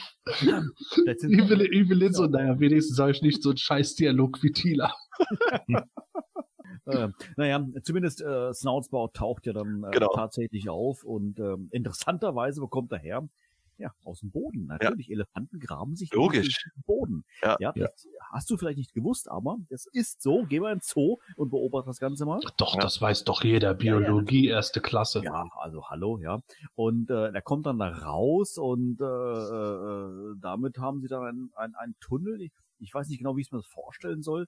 Der Tunnel, den er da buddelt, geht in den, was hat er gesagt, Matthias? Die- Keller oder Das irgendwas? Kellergewölbe von. Kellergewölbe und von dort aus, was, durch die Wand, ein neuer Tunnel oder ist das eine Ausgangs? Ja, glaub, also du da musst es so verstehen. Raus, ja. Ja, also du musst es auch so verstehen. Kellergewölbe heißt natürlich Abwasserkanal. Ach so, okay, alles klar. Das heißt, sie schwimmen da durch die äh, Italien, äh, quasi dann Genau, aber da aber das wollte Hage auch. Francis halt nicht so deutlich beschreiben, deswegen Kellergewölbe. Aber da ist doch der Wein, sagt doch der, der Orko. Dass der, dass der Man at Arms den, den Wein in Ruhe lassen soll. Ja gut, wenn es der Wein unten in, der, in, der, in den Kanälen ist, dann natürlich. Du, das ist nicht wie bei uns, das ist Eternia, da ist alles in einem. Ah, Also die okay. lagern ihren Wein bei den Fäkalien. Ja. Ja, ja, und da war auch noch der, äh, der äh, Wächter äh, des Weines, nämlich Kellor. Jetzt. Hi, ja, ja, ja, ja. Oh Mann, oh Mann, oh Mann. Den hättest du jetzt Schluss aufheben sollen. Oh Gott, bitte weiter im Text. Okay, also jetzt, sind, jetzt gehen sie, also es ist ja tatsächlich auch so, dass dann beschrieben wird, dass der äh, Rockon und der Extender tragen dann den He-Man, der immer noch bewusstlos ist logischerweise, ähm, in dieses Loch, also oder lassen ihn hineingleiten, wie es so, wie es so schön beschrieben ist, und dann Dann gehen er wieder runter. Blopp. Ja, ja, genau. da hätten sie den, den Toneffekt wieder einspielen müssen. Auf alle Fälle äh, wird dann ja auch beschrieben, es gehen wirklich alle Helden nacheinander äh, durch dieses Loch durch und offensichtlich sind die Horde-Trooper auch im Schlafmodus. Auf alle Fälle kriegt es keiner mit. Und äh, dann gehen sie heute in der Nacht, weil es ist ja in der Nacht, wo sie flüchten, äh, Richtung Grayskull und anscheinend schafft man das auch in einer Nacht zu Fuß, weil sie sind dann im Morgengrauen, kommen es dann oh. Und ja, ich glaube, so richtigen Plan hat dann eigentlich keiner, weil sie irgendwie jetzt dann warten, dass Grayskull irgendwas macht. Also ja, genau. Also sie, glaube ich, erwarten dann, dass ihnen Zuflucht gegeben wird oder dass die Zauberin irgendwas macht oder irgendwas passiert. Aber Es Ja. passiert nichts, die Passiert Zauberin erstmal sitzt nach wie vor äh, vorm Fernseher und macht keine Ahnung. ja, oder? Die guckt sich nochmal alle Game of Thrones äh, Folgen an, bevor die neue Staffel losgeht. Oder Ja, in, lebende, in lebenden Bildern schaut sie sich Ja. das an. Wer von euch hat den Schlüssel? Äh, ich dachte, du hast den. Nein. Oh, scheiße. Ich kann mich nicht mal einloggen. Ja, die stehen dann da. Verdammt, wer hat den Schlüssel für Castle Grayskull? Im Hintergrund so Scarecrow. Ich, ich, aber ich gebe ihn euch nicht. Zauberin, lass uns rein. Nein, das Boot ist voll. Oh, Oh Gott. Ja. Ja, aber also natürlich machen wir, machen wir jetzt äh, Witze drüber, aber ich fand es schon ganz gut als Kind damals, wie das halt beschrieben wurde, okay, jetzt sind sie wenigstens aus dem Palast gekommen, wissen, dass He-Man nicht tot ist, müssen ihn irgendwie aufwecken. Klar, das Logische ist, nach Castle Grayskull zu gehen und dort Zuflucht zu suchen. Und dass sie dann nicht einmal wirklich Zuflucht dort finden, ist ja dann noch krasser. Und dann stehen sie halt dann wirklich gearscht, da wo ich da gedacht habe, ja klar, ohne He-Man, ohne Zauberschwert kommt auch nicht nach Castle Grayskull rein. Ja. Ist irgendwie ist in sich in der Serie eigentlich total logisch und nachvollziehbar, auch wenn es natürlich arschig ist für die Zauberin, dass die wahrscheinlich hinter dem Fenster steht und dann, oh, hoffentlich sieht mich keiner, ich mach Licht aus. Ja, man hört ja dann den, äh, den Soa immer wieder schreien. Das ist ja dann auch so gut. Also, und dann, dann stehen sie da und so, ja, Soa schreit jetzt. Man hört ihre Stimme. Und dann sagt auch der Orkut zu Tila, kannst du sie verstehen? Und die so, nein. Und die ist ich glaube, das ist, ist Das es nicht sogar so? Vogel, was gibt's da zu verstehen? Aber ist es nicht sogar, dass die Tila äh, irgendwann mal, ist das beim feurigen Eisvogel sogar, dass sie die Tiere versteht oder dass sie mit den Tieren kommunizieren kann irgendwie? Die Meerestiere da? Ich weiß es gar nicht. Ja, also äh, das basiert, äh, der feurige Eisvogel basiert ja auch auf einer Ja. Ladybird-Geschichte, Skeletors Eisattacke oder Eisblockade, also Skeletors Ice Attack auf jeden Fall im Original. Und da ruft sie ja wirklich mit ihrem Cobra-Stab die Tiere herbei Ah. und so. Wahrscheinlich hat sie ihren Stab vergessen. Ja, genau. Also auf alle Fälle konnte sie auch nichts mit dem Geschrei vom Soa anfangen, weil die, die kann schlicht und ergreifend nichts machen, die Zauberin, äh, die, oder Soa, die hockt oben auf der Burg und schreit. Ja. Snout Oder ja Snoutspot ja, glaube ich, noch sagt, dass er vermutet irgendwie, dass es Hyperraum, Hyperraum Eis, keine Ahnung, die Zauberin auch irgendwie hindert. Genau, stimmt. Genau. Aber wie kann das sein? Die hat keine, keine Berührung mit Hyperraum-Eis gehabt. Ja, was weiß denn ich? Ich bin Ja, es ist nur halt ein einfach-. Es ist ja nur Hyper. Es ist halt irgendwie so eine, auch so eine mystische Macht, die irgendwie alles Mhm. beeinflusst. Ja. Ja. Ja, Oder dadurch, dass da das kommen wir- Zauberschwert weg ist.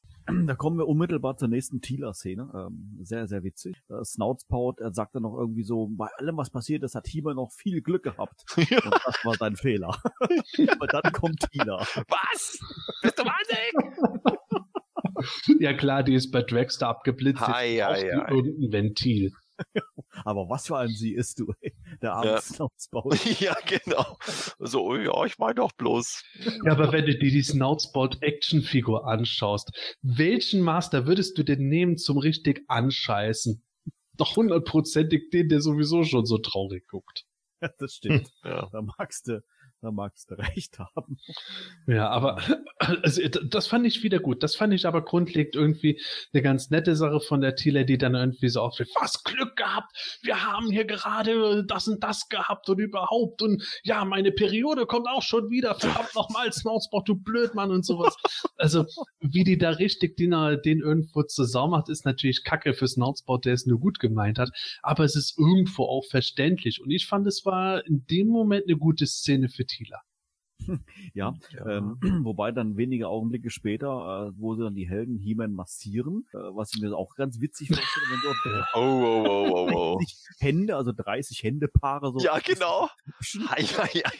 Und das war übrigens, das war übrigens die Szene, auf die mich damals der Gitarrist aus meiner Band dann Ja. angesprochen Also, hat, der dann dann meinte, bitte schön, Gordon, erzähl. der, also wir sitzen so abends beim Grillen und dann erzählt er so, und dann sagte ich halt, ja, also mir, ne, ich meinte dann so, ich habe ja mit dem Cartoon hatte ich nie sowas, nicht, nicht so wirklich sowas am Hut und keine Ahnung. Und wir kamen dann so auf 2000X zu sprechen, weil er das irgendwie dann auf RTL 2 gesehen hat und ich meinte dann so, ja, ich finde eigentlich ganz gut.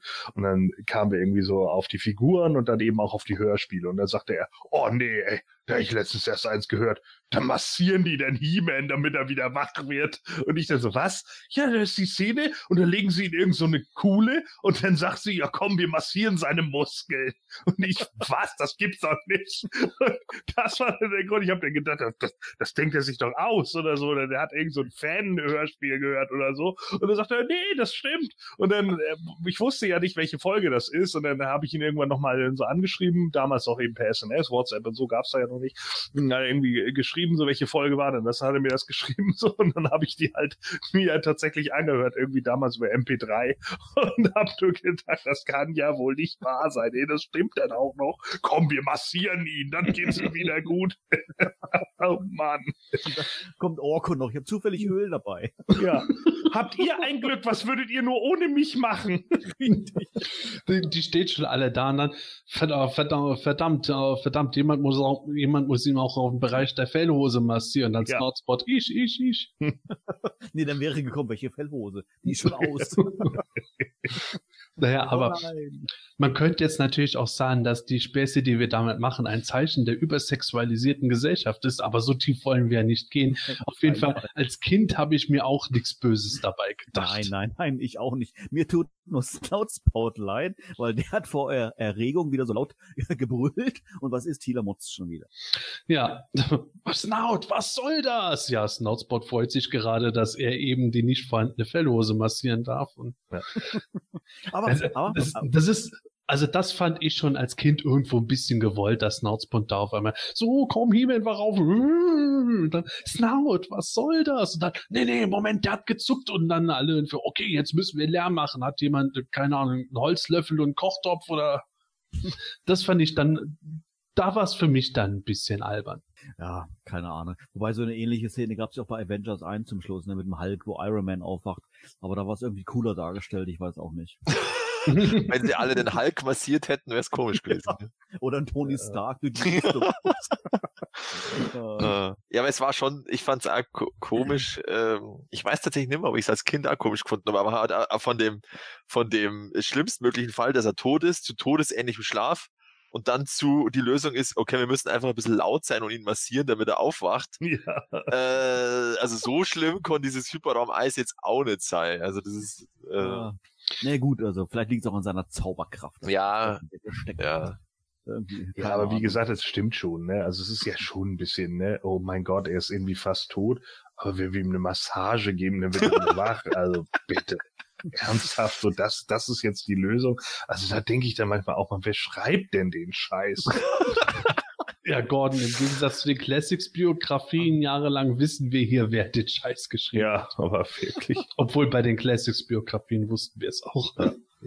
Naja, also zumindest He-Man wacht ja dann auf und ist dann auch relativ schnell wieder im, im Mhm. Chaka-Modus drinne und motiviert alle und sowas, dass es dann jetzt weitergeht. Und da kommen wir jetzt auch genau zu dieser Szene, die ich vorhin schon gesagt habe, dass Skeletor, oder er sagt dann, Skeletor hat mir das Ohrschwert abgenommen im Kampf, was ja so nicht ganz korrekt ist.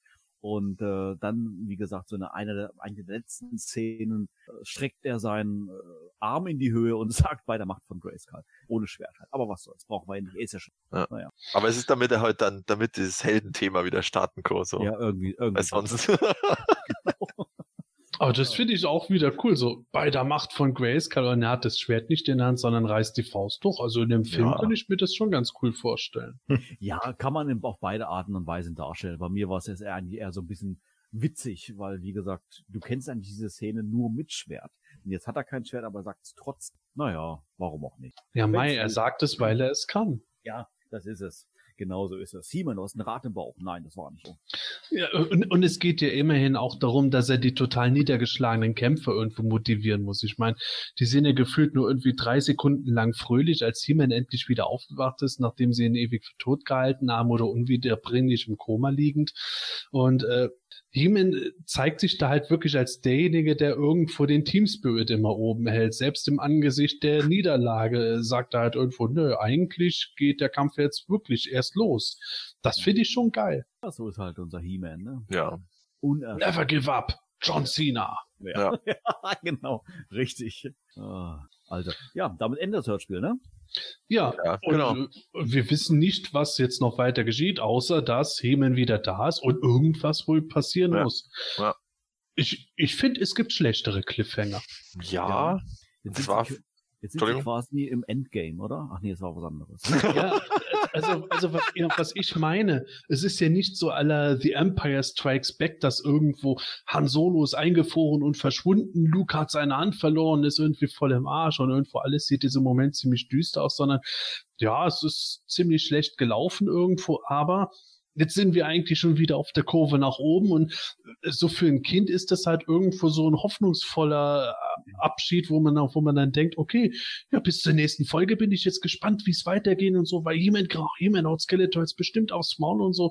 Das fand ich schon cool. Ja, das muss ich auch sagen. Also wir haben uns natürlich jetzt hier äh, lustig drüber gemacht und äh, man kann aus jedem Hörspiel was Lustiges rausziehen. Aber als Kind äh, fand ich es wirklich schon sehr, sehr spannend. Und äh, ich konnte es gar nicht erwarten, bis ich beim Realkauf quasi im Kassenbereich irgendwie das nächste Hörspiel dann gesehen und entdeckt habe und dann natürlich auch gekauft habe. Aber bis dahin musste man, ich weiß gar nicht, wie viel kamen die da irgendwie die erste und zweite Folge des Fünfteilers gleichzeitig oder habt ihr das in Erinnerung oder war da irgendwie ein Versatz drinne? Also ich meine, es hätte einen Versatz drin gegeben. Ich müsste es nochmal genau mir anschauen, äh, weil ich meine, ich habe irgendwo was davon gelesen, in welchem Rhythmen das war. Aber ich meine, es wären nicht alle fünf total gleichzeitig gekommen, sondern äh, 33 und 34 kamen auf jeden Fall zusammen. Und äh, ich hatte es ja schon mal eingangs erwähnt gehabt vor unserem Podcast, dass ich Folge 35 als Kind nicht hatte. Und äh, ich bilde mir ein, das ist jetzt natürlich reine Spekulation, aber es könnte für mich tatsächlich irgendwo damit zusammenhängen, dass die 35 nicht zeitgleich mit 33 und 34 erschienen wäre. Aber wie gesagt, reine Spekulation von mir. Ich glaube aber, dass die fünf Folgen in zwei Chargen gekommen sind. Ja, das weiß ich alles gar nicht mehr tatsächlich, ähm, weil, also ich weiß auch nicht, ob mich der Cliffhanger nicht so interessiert hat oder was auch immer, das Interesse komplett weg war weil diese Folge war wirklich, keine Ahnung wie lang, 25 Jahre lang die letzte Folge für mich von den Hörspielen und für mich war das das Ende von der Hörspielserie. Du hast nicht weitergehört? Ich habe die, die, die nächsten Folgen erst dann wieder in meiner Sammlerzeit, so während der 2000X-Zeit dann angehört. Das heißt, das heißt, du hast 25 Jahre einen Cliffhanger gehabt? Ja. Genau. Hm. Für mich war das das Ende von der Hörspielserie und ich habe so, ich, ich weiß nicht, dass ich mir als Kind so, das ist doch jetzt irgendwie ein komisches Ende. Warum, warum geht's da nicht weiter? Aber Der Matthias guckt sich die erste 2000 X Folge an. Wieso hat ein Himmel sein Schwert wieder zurück? äh, und wo ist Snoutsbart? Also, ich weiß gar nicht, was ich sagen soll. Also, ich Ja. meine, dann lieber Sebastian, der eine Folge fehlte, aber du hörst einfach Nee. auf. Ah, Mann. Ja, ich, ich weiß es nicht, äh, warum. Also, wo ich mir relativ sicher bin, dass es tatsächlich eine Kassette, eine Kassette war, die mein Bruder gekriegt hat. Also ich weiß nicht, ob ich da schon dann draus war aus der, ja. aus, aus der Interessensphäre. Ist dein Bruder denn jünger als du? Der ist, der ist ein Jahr jünger als ich. Huh. Und das Gut, irgendwelchen, ein ja, Jahr macht ja schon einen großen Unterschied. in dem Alter schon. Und, und es war halt so, dass wir teilweise Kassetten eben manchmal der eine und der andere auch nicht gekriegt und dann haben wir es halt kombiniert. Aus irgendwelchen Gründen hatten wir teilweise auch Kassetten zweimal, weil wir uns sonst gestritten haben. Auf alle Fälle war das eine Kassette von Erm und äh, danach war irgendwie das Interesse weg und deswegen war das einfach die letzte Folge. Und dann habe ich eben erst dann so 2000er Jahre, da, äh, da gab es dann zwar noch kein YouTube, aber andere Quellen und dann habe ich sie endlich mal gehört und war dann überrascht. Aber das werden wir dann in den nächsten In Besprechungen. 2000er Jahren kam, Genau. kam dein Bruder zu dir und hat gesagt, du, was ich dir doch sagen wollte. Ich habe die Fortsetzung. Ja, liebe Hörer, ähm, Matthias hat es gerade schon angesprochen. Zu weiterem kommen wir bei den nächsten Hörspielfolgen. Die werden wir auch nicht allzu lange warten lassen, bis wir sie rezensieren, beziehungsweise nicht rezensieren. Wir reden ja einfach nur drüber. Aber wir werden auch bald mit Folge 34 weitermachen. Aber jetzt Folge 33. Kleines Fazit mal von jedem. Manuel, fang du an. Ja, also, wie gesagt, wir haben uns jetzt hier äh, viel lustig drüber gemacht über die Episode und man kann da sehr, sehr viel äh, zerreißen. Ähm, ich äh, möchte meine Bewertung gerne auf meine Kindheitserinnerungen basieren. Mir hat das sehr viel Spaß gemacht, dieses Hörspiel oder generell dieser ganze Fünferblock. Also ich kann mich erinnern, dass ich ihn sehr, sehr, sehr häufig gehört habe und über diese Sachen, diese Logiksachen oder äh, bewusst witzigen Sachen habe ich als Kind ehrlich gesagt drüber hinweg. Von daher, ähm, Kindheitserinnerung ist top. Ähm, ich höre sie ehrlich gesagt auch heute noch gerne. Von daher gebe ich dem Ganzen eine gute zwei. Mir macht's Spaß. Oh, Gordon, wie sieht's bei dir aus? Ja, also äh, ich habe sie als Kind nicht gehört ähm, und wie gesagt, äh, es kam mir ja eben erst durch durch äh, die, die Band äh, dann zustande, dass ich überhaupt da reingehört habe und da habe ich natürlich auch zu dem Zeitpunkt gedacht, sag mal, das kann ja auch irgendwie nicht sein. Ne? Einige Sachen waren natürlich witzig. Also ich glaube, die Folge hat halt natürlich unglaublich viel unfreiwillige Komik, aber genau deshalb ist sie wahrscheinlich auch ein Stück weit ikonisch. Äh, deswegen würde ich sie nicht niedriger ansetzen als andere ähm, und sag mal eine 3 plus. 3 plus von Gordon, 2 plus von Manuel. Matthias, ist bei dir auch ein Plus dabei?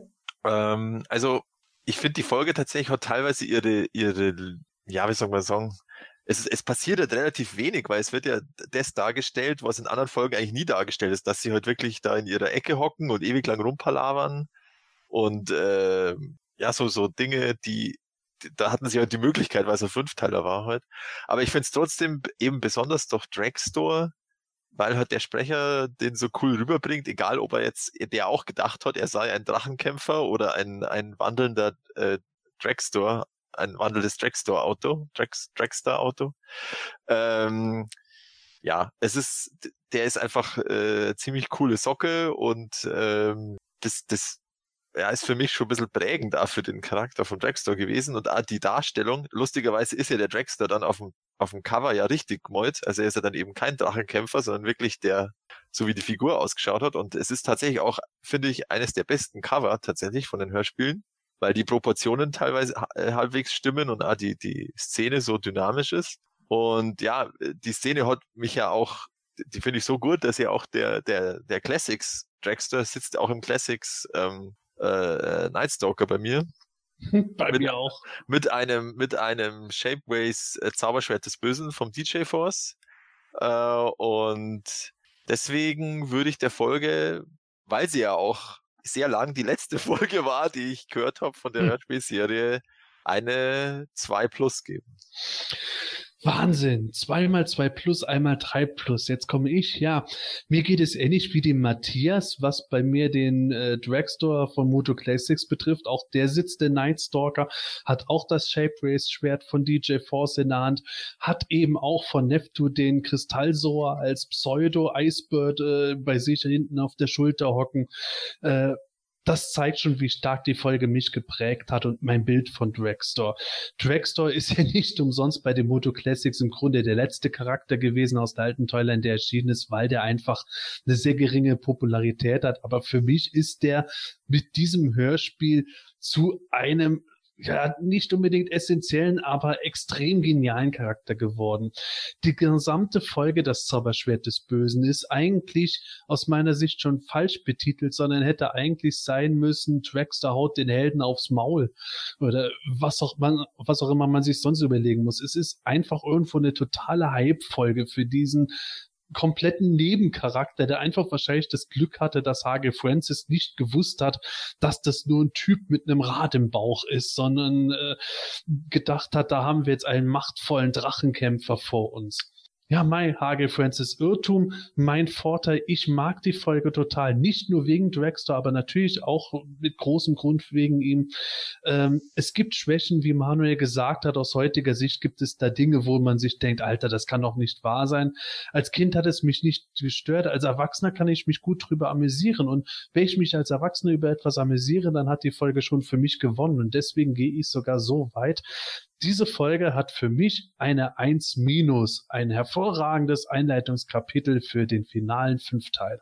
Und da würde ich sagen, wenn ich mir den Schnitt von uns Vieren anschaue, ja, eine gute 2 ist es letzten Endes tatsächlich. Hat dir diese Ausgabe vom Himalischen Quartett gefallen? Dann unterstütze jetzt unseren Podcast mit deiner Bewertung und deinem Kommentar. Nachdem du in iTunes das Himanische Quartett aufgerufen hast, kannst du uns über die angedruckte Sternchenleiste deine Bewertung zukommen lassen und den Podcast direkt im Anschluss auch kommentieren. Jedes positive Feedback hilft dem Quartett, seine Position in iTunes zu verbessern, um noch mehr Fans und interessierte Zuhörer zu erreichen. Vielen Dank für deine Unterstützung. You have the power.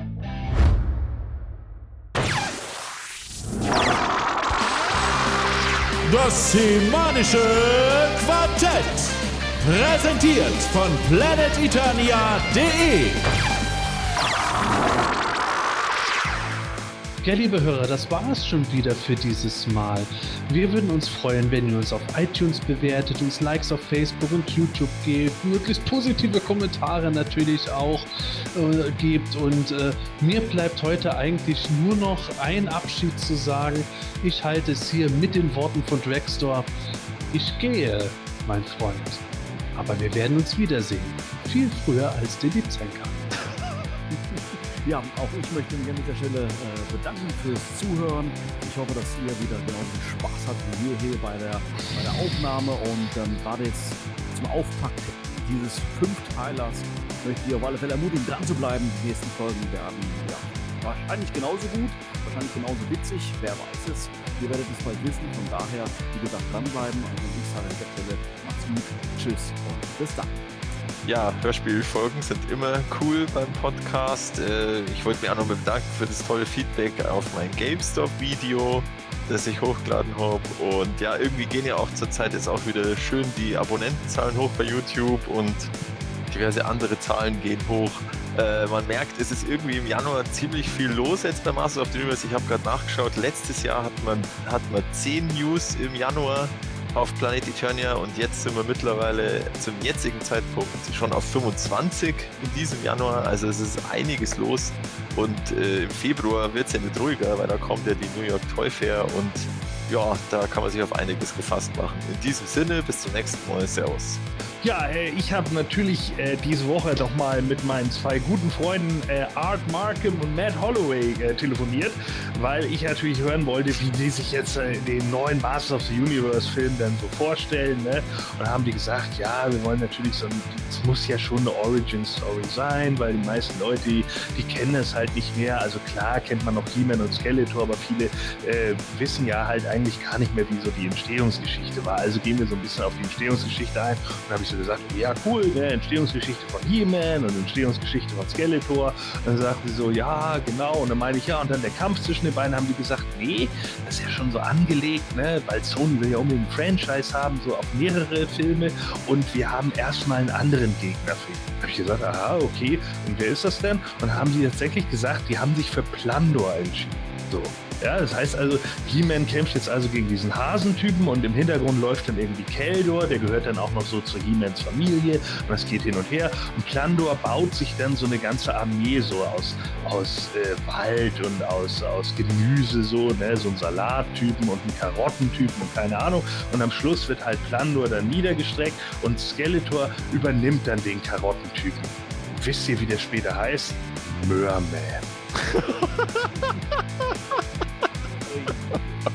Oh mein Gott. Du hast Angst, Manuel?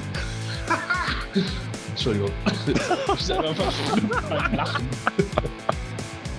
Manuel, warum reitet Dragster auf einem Robotpferd? Moment mal, ich habe meine vergessen. Wo bin ich? Wo bin ich? You had one job. Oh. Im Intro. Ein, einmal feucht durchwischen. Manuel, warum reitet Dragster auf einem Robotpferd? Weil er es kann. Nein, Manuel, du sollst nicht das Intro lesen. Sag doch mal Scheiße. Scheiße, ich kann mich nicht mehr einloggen.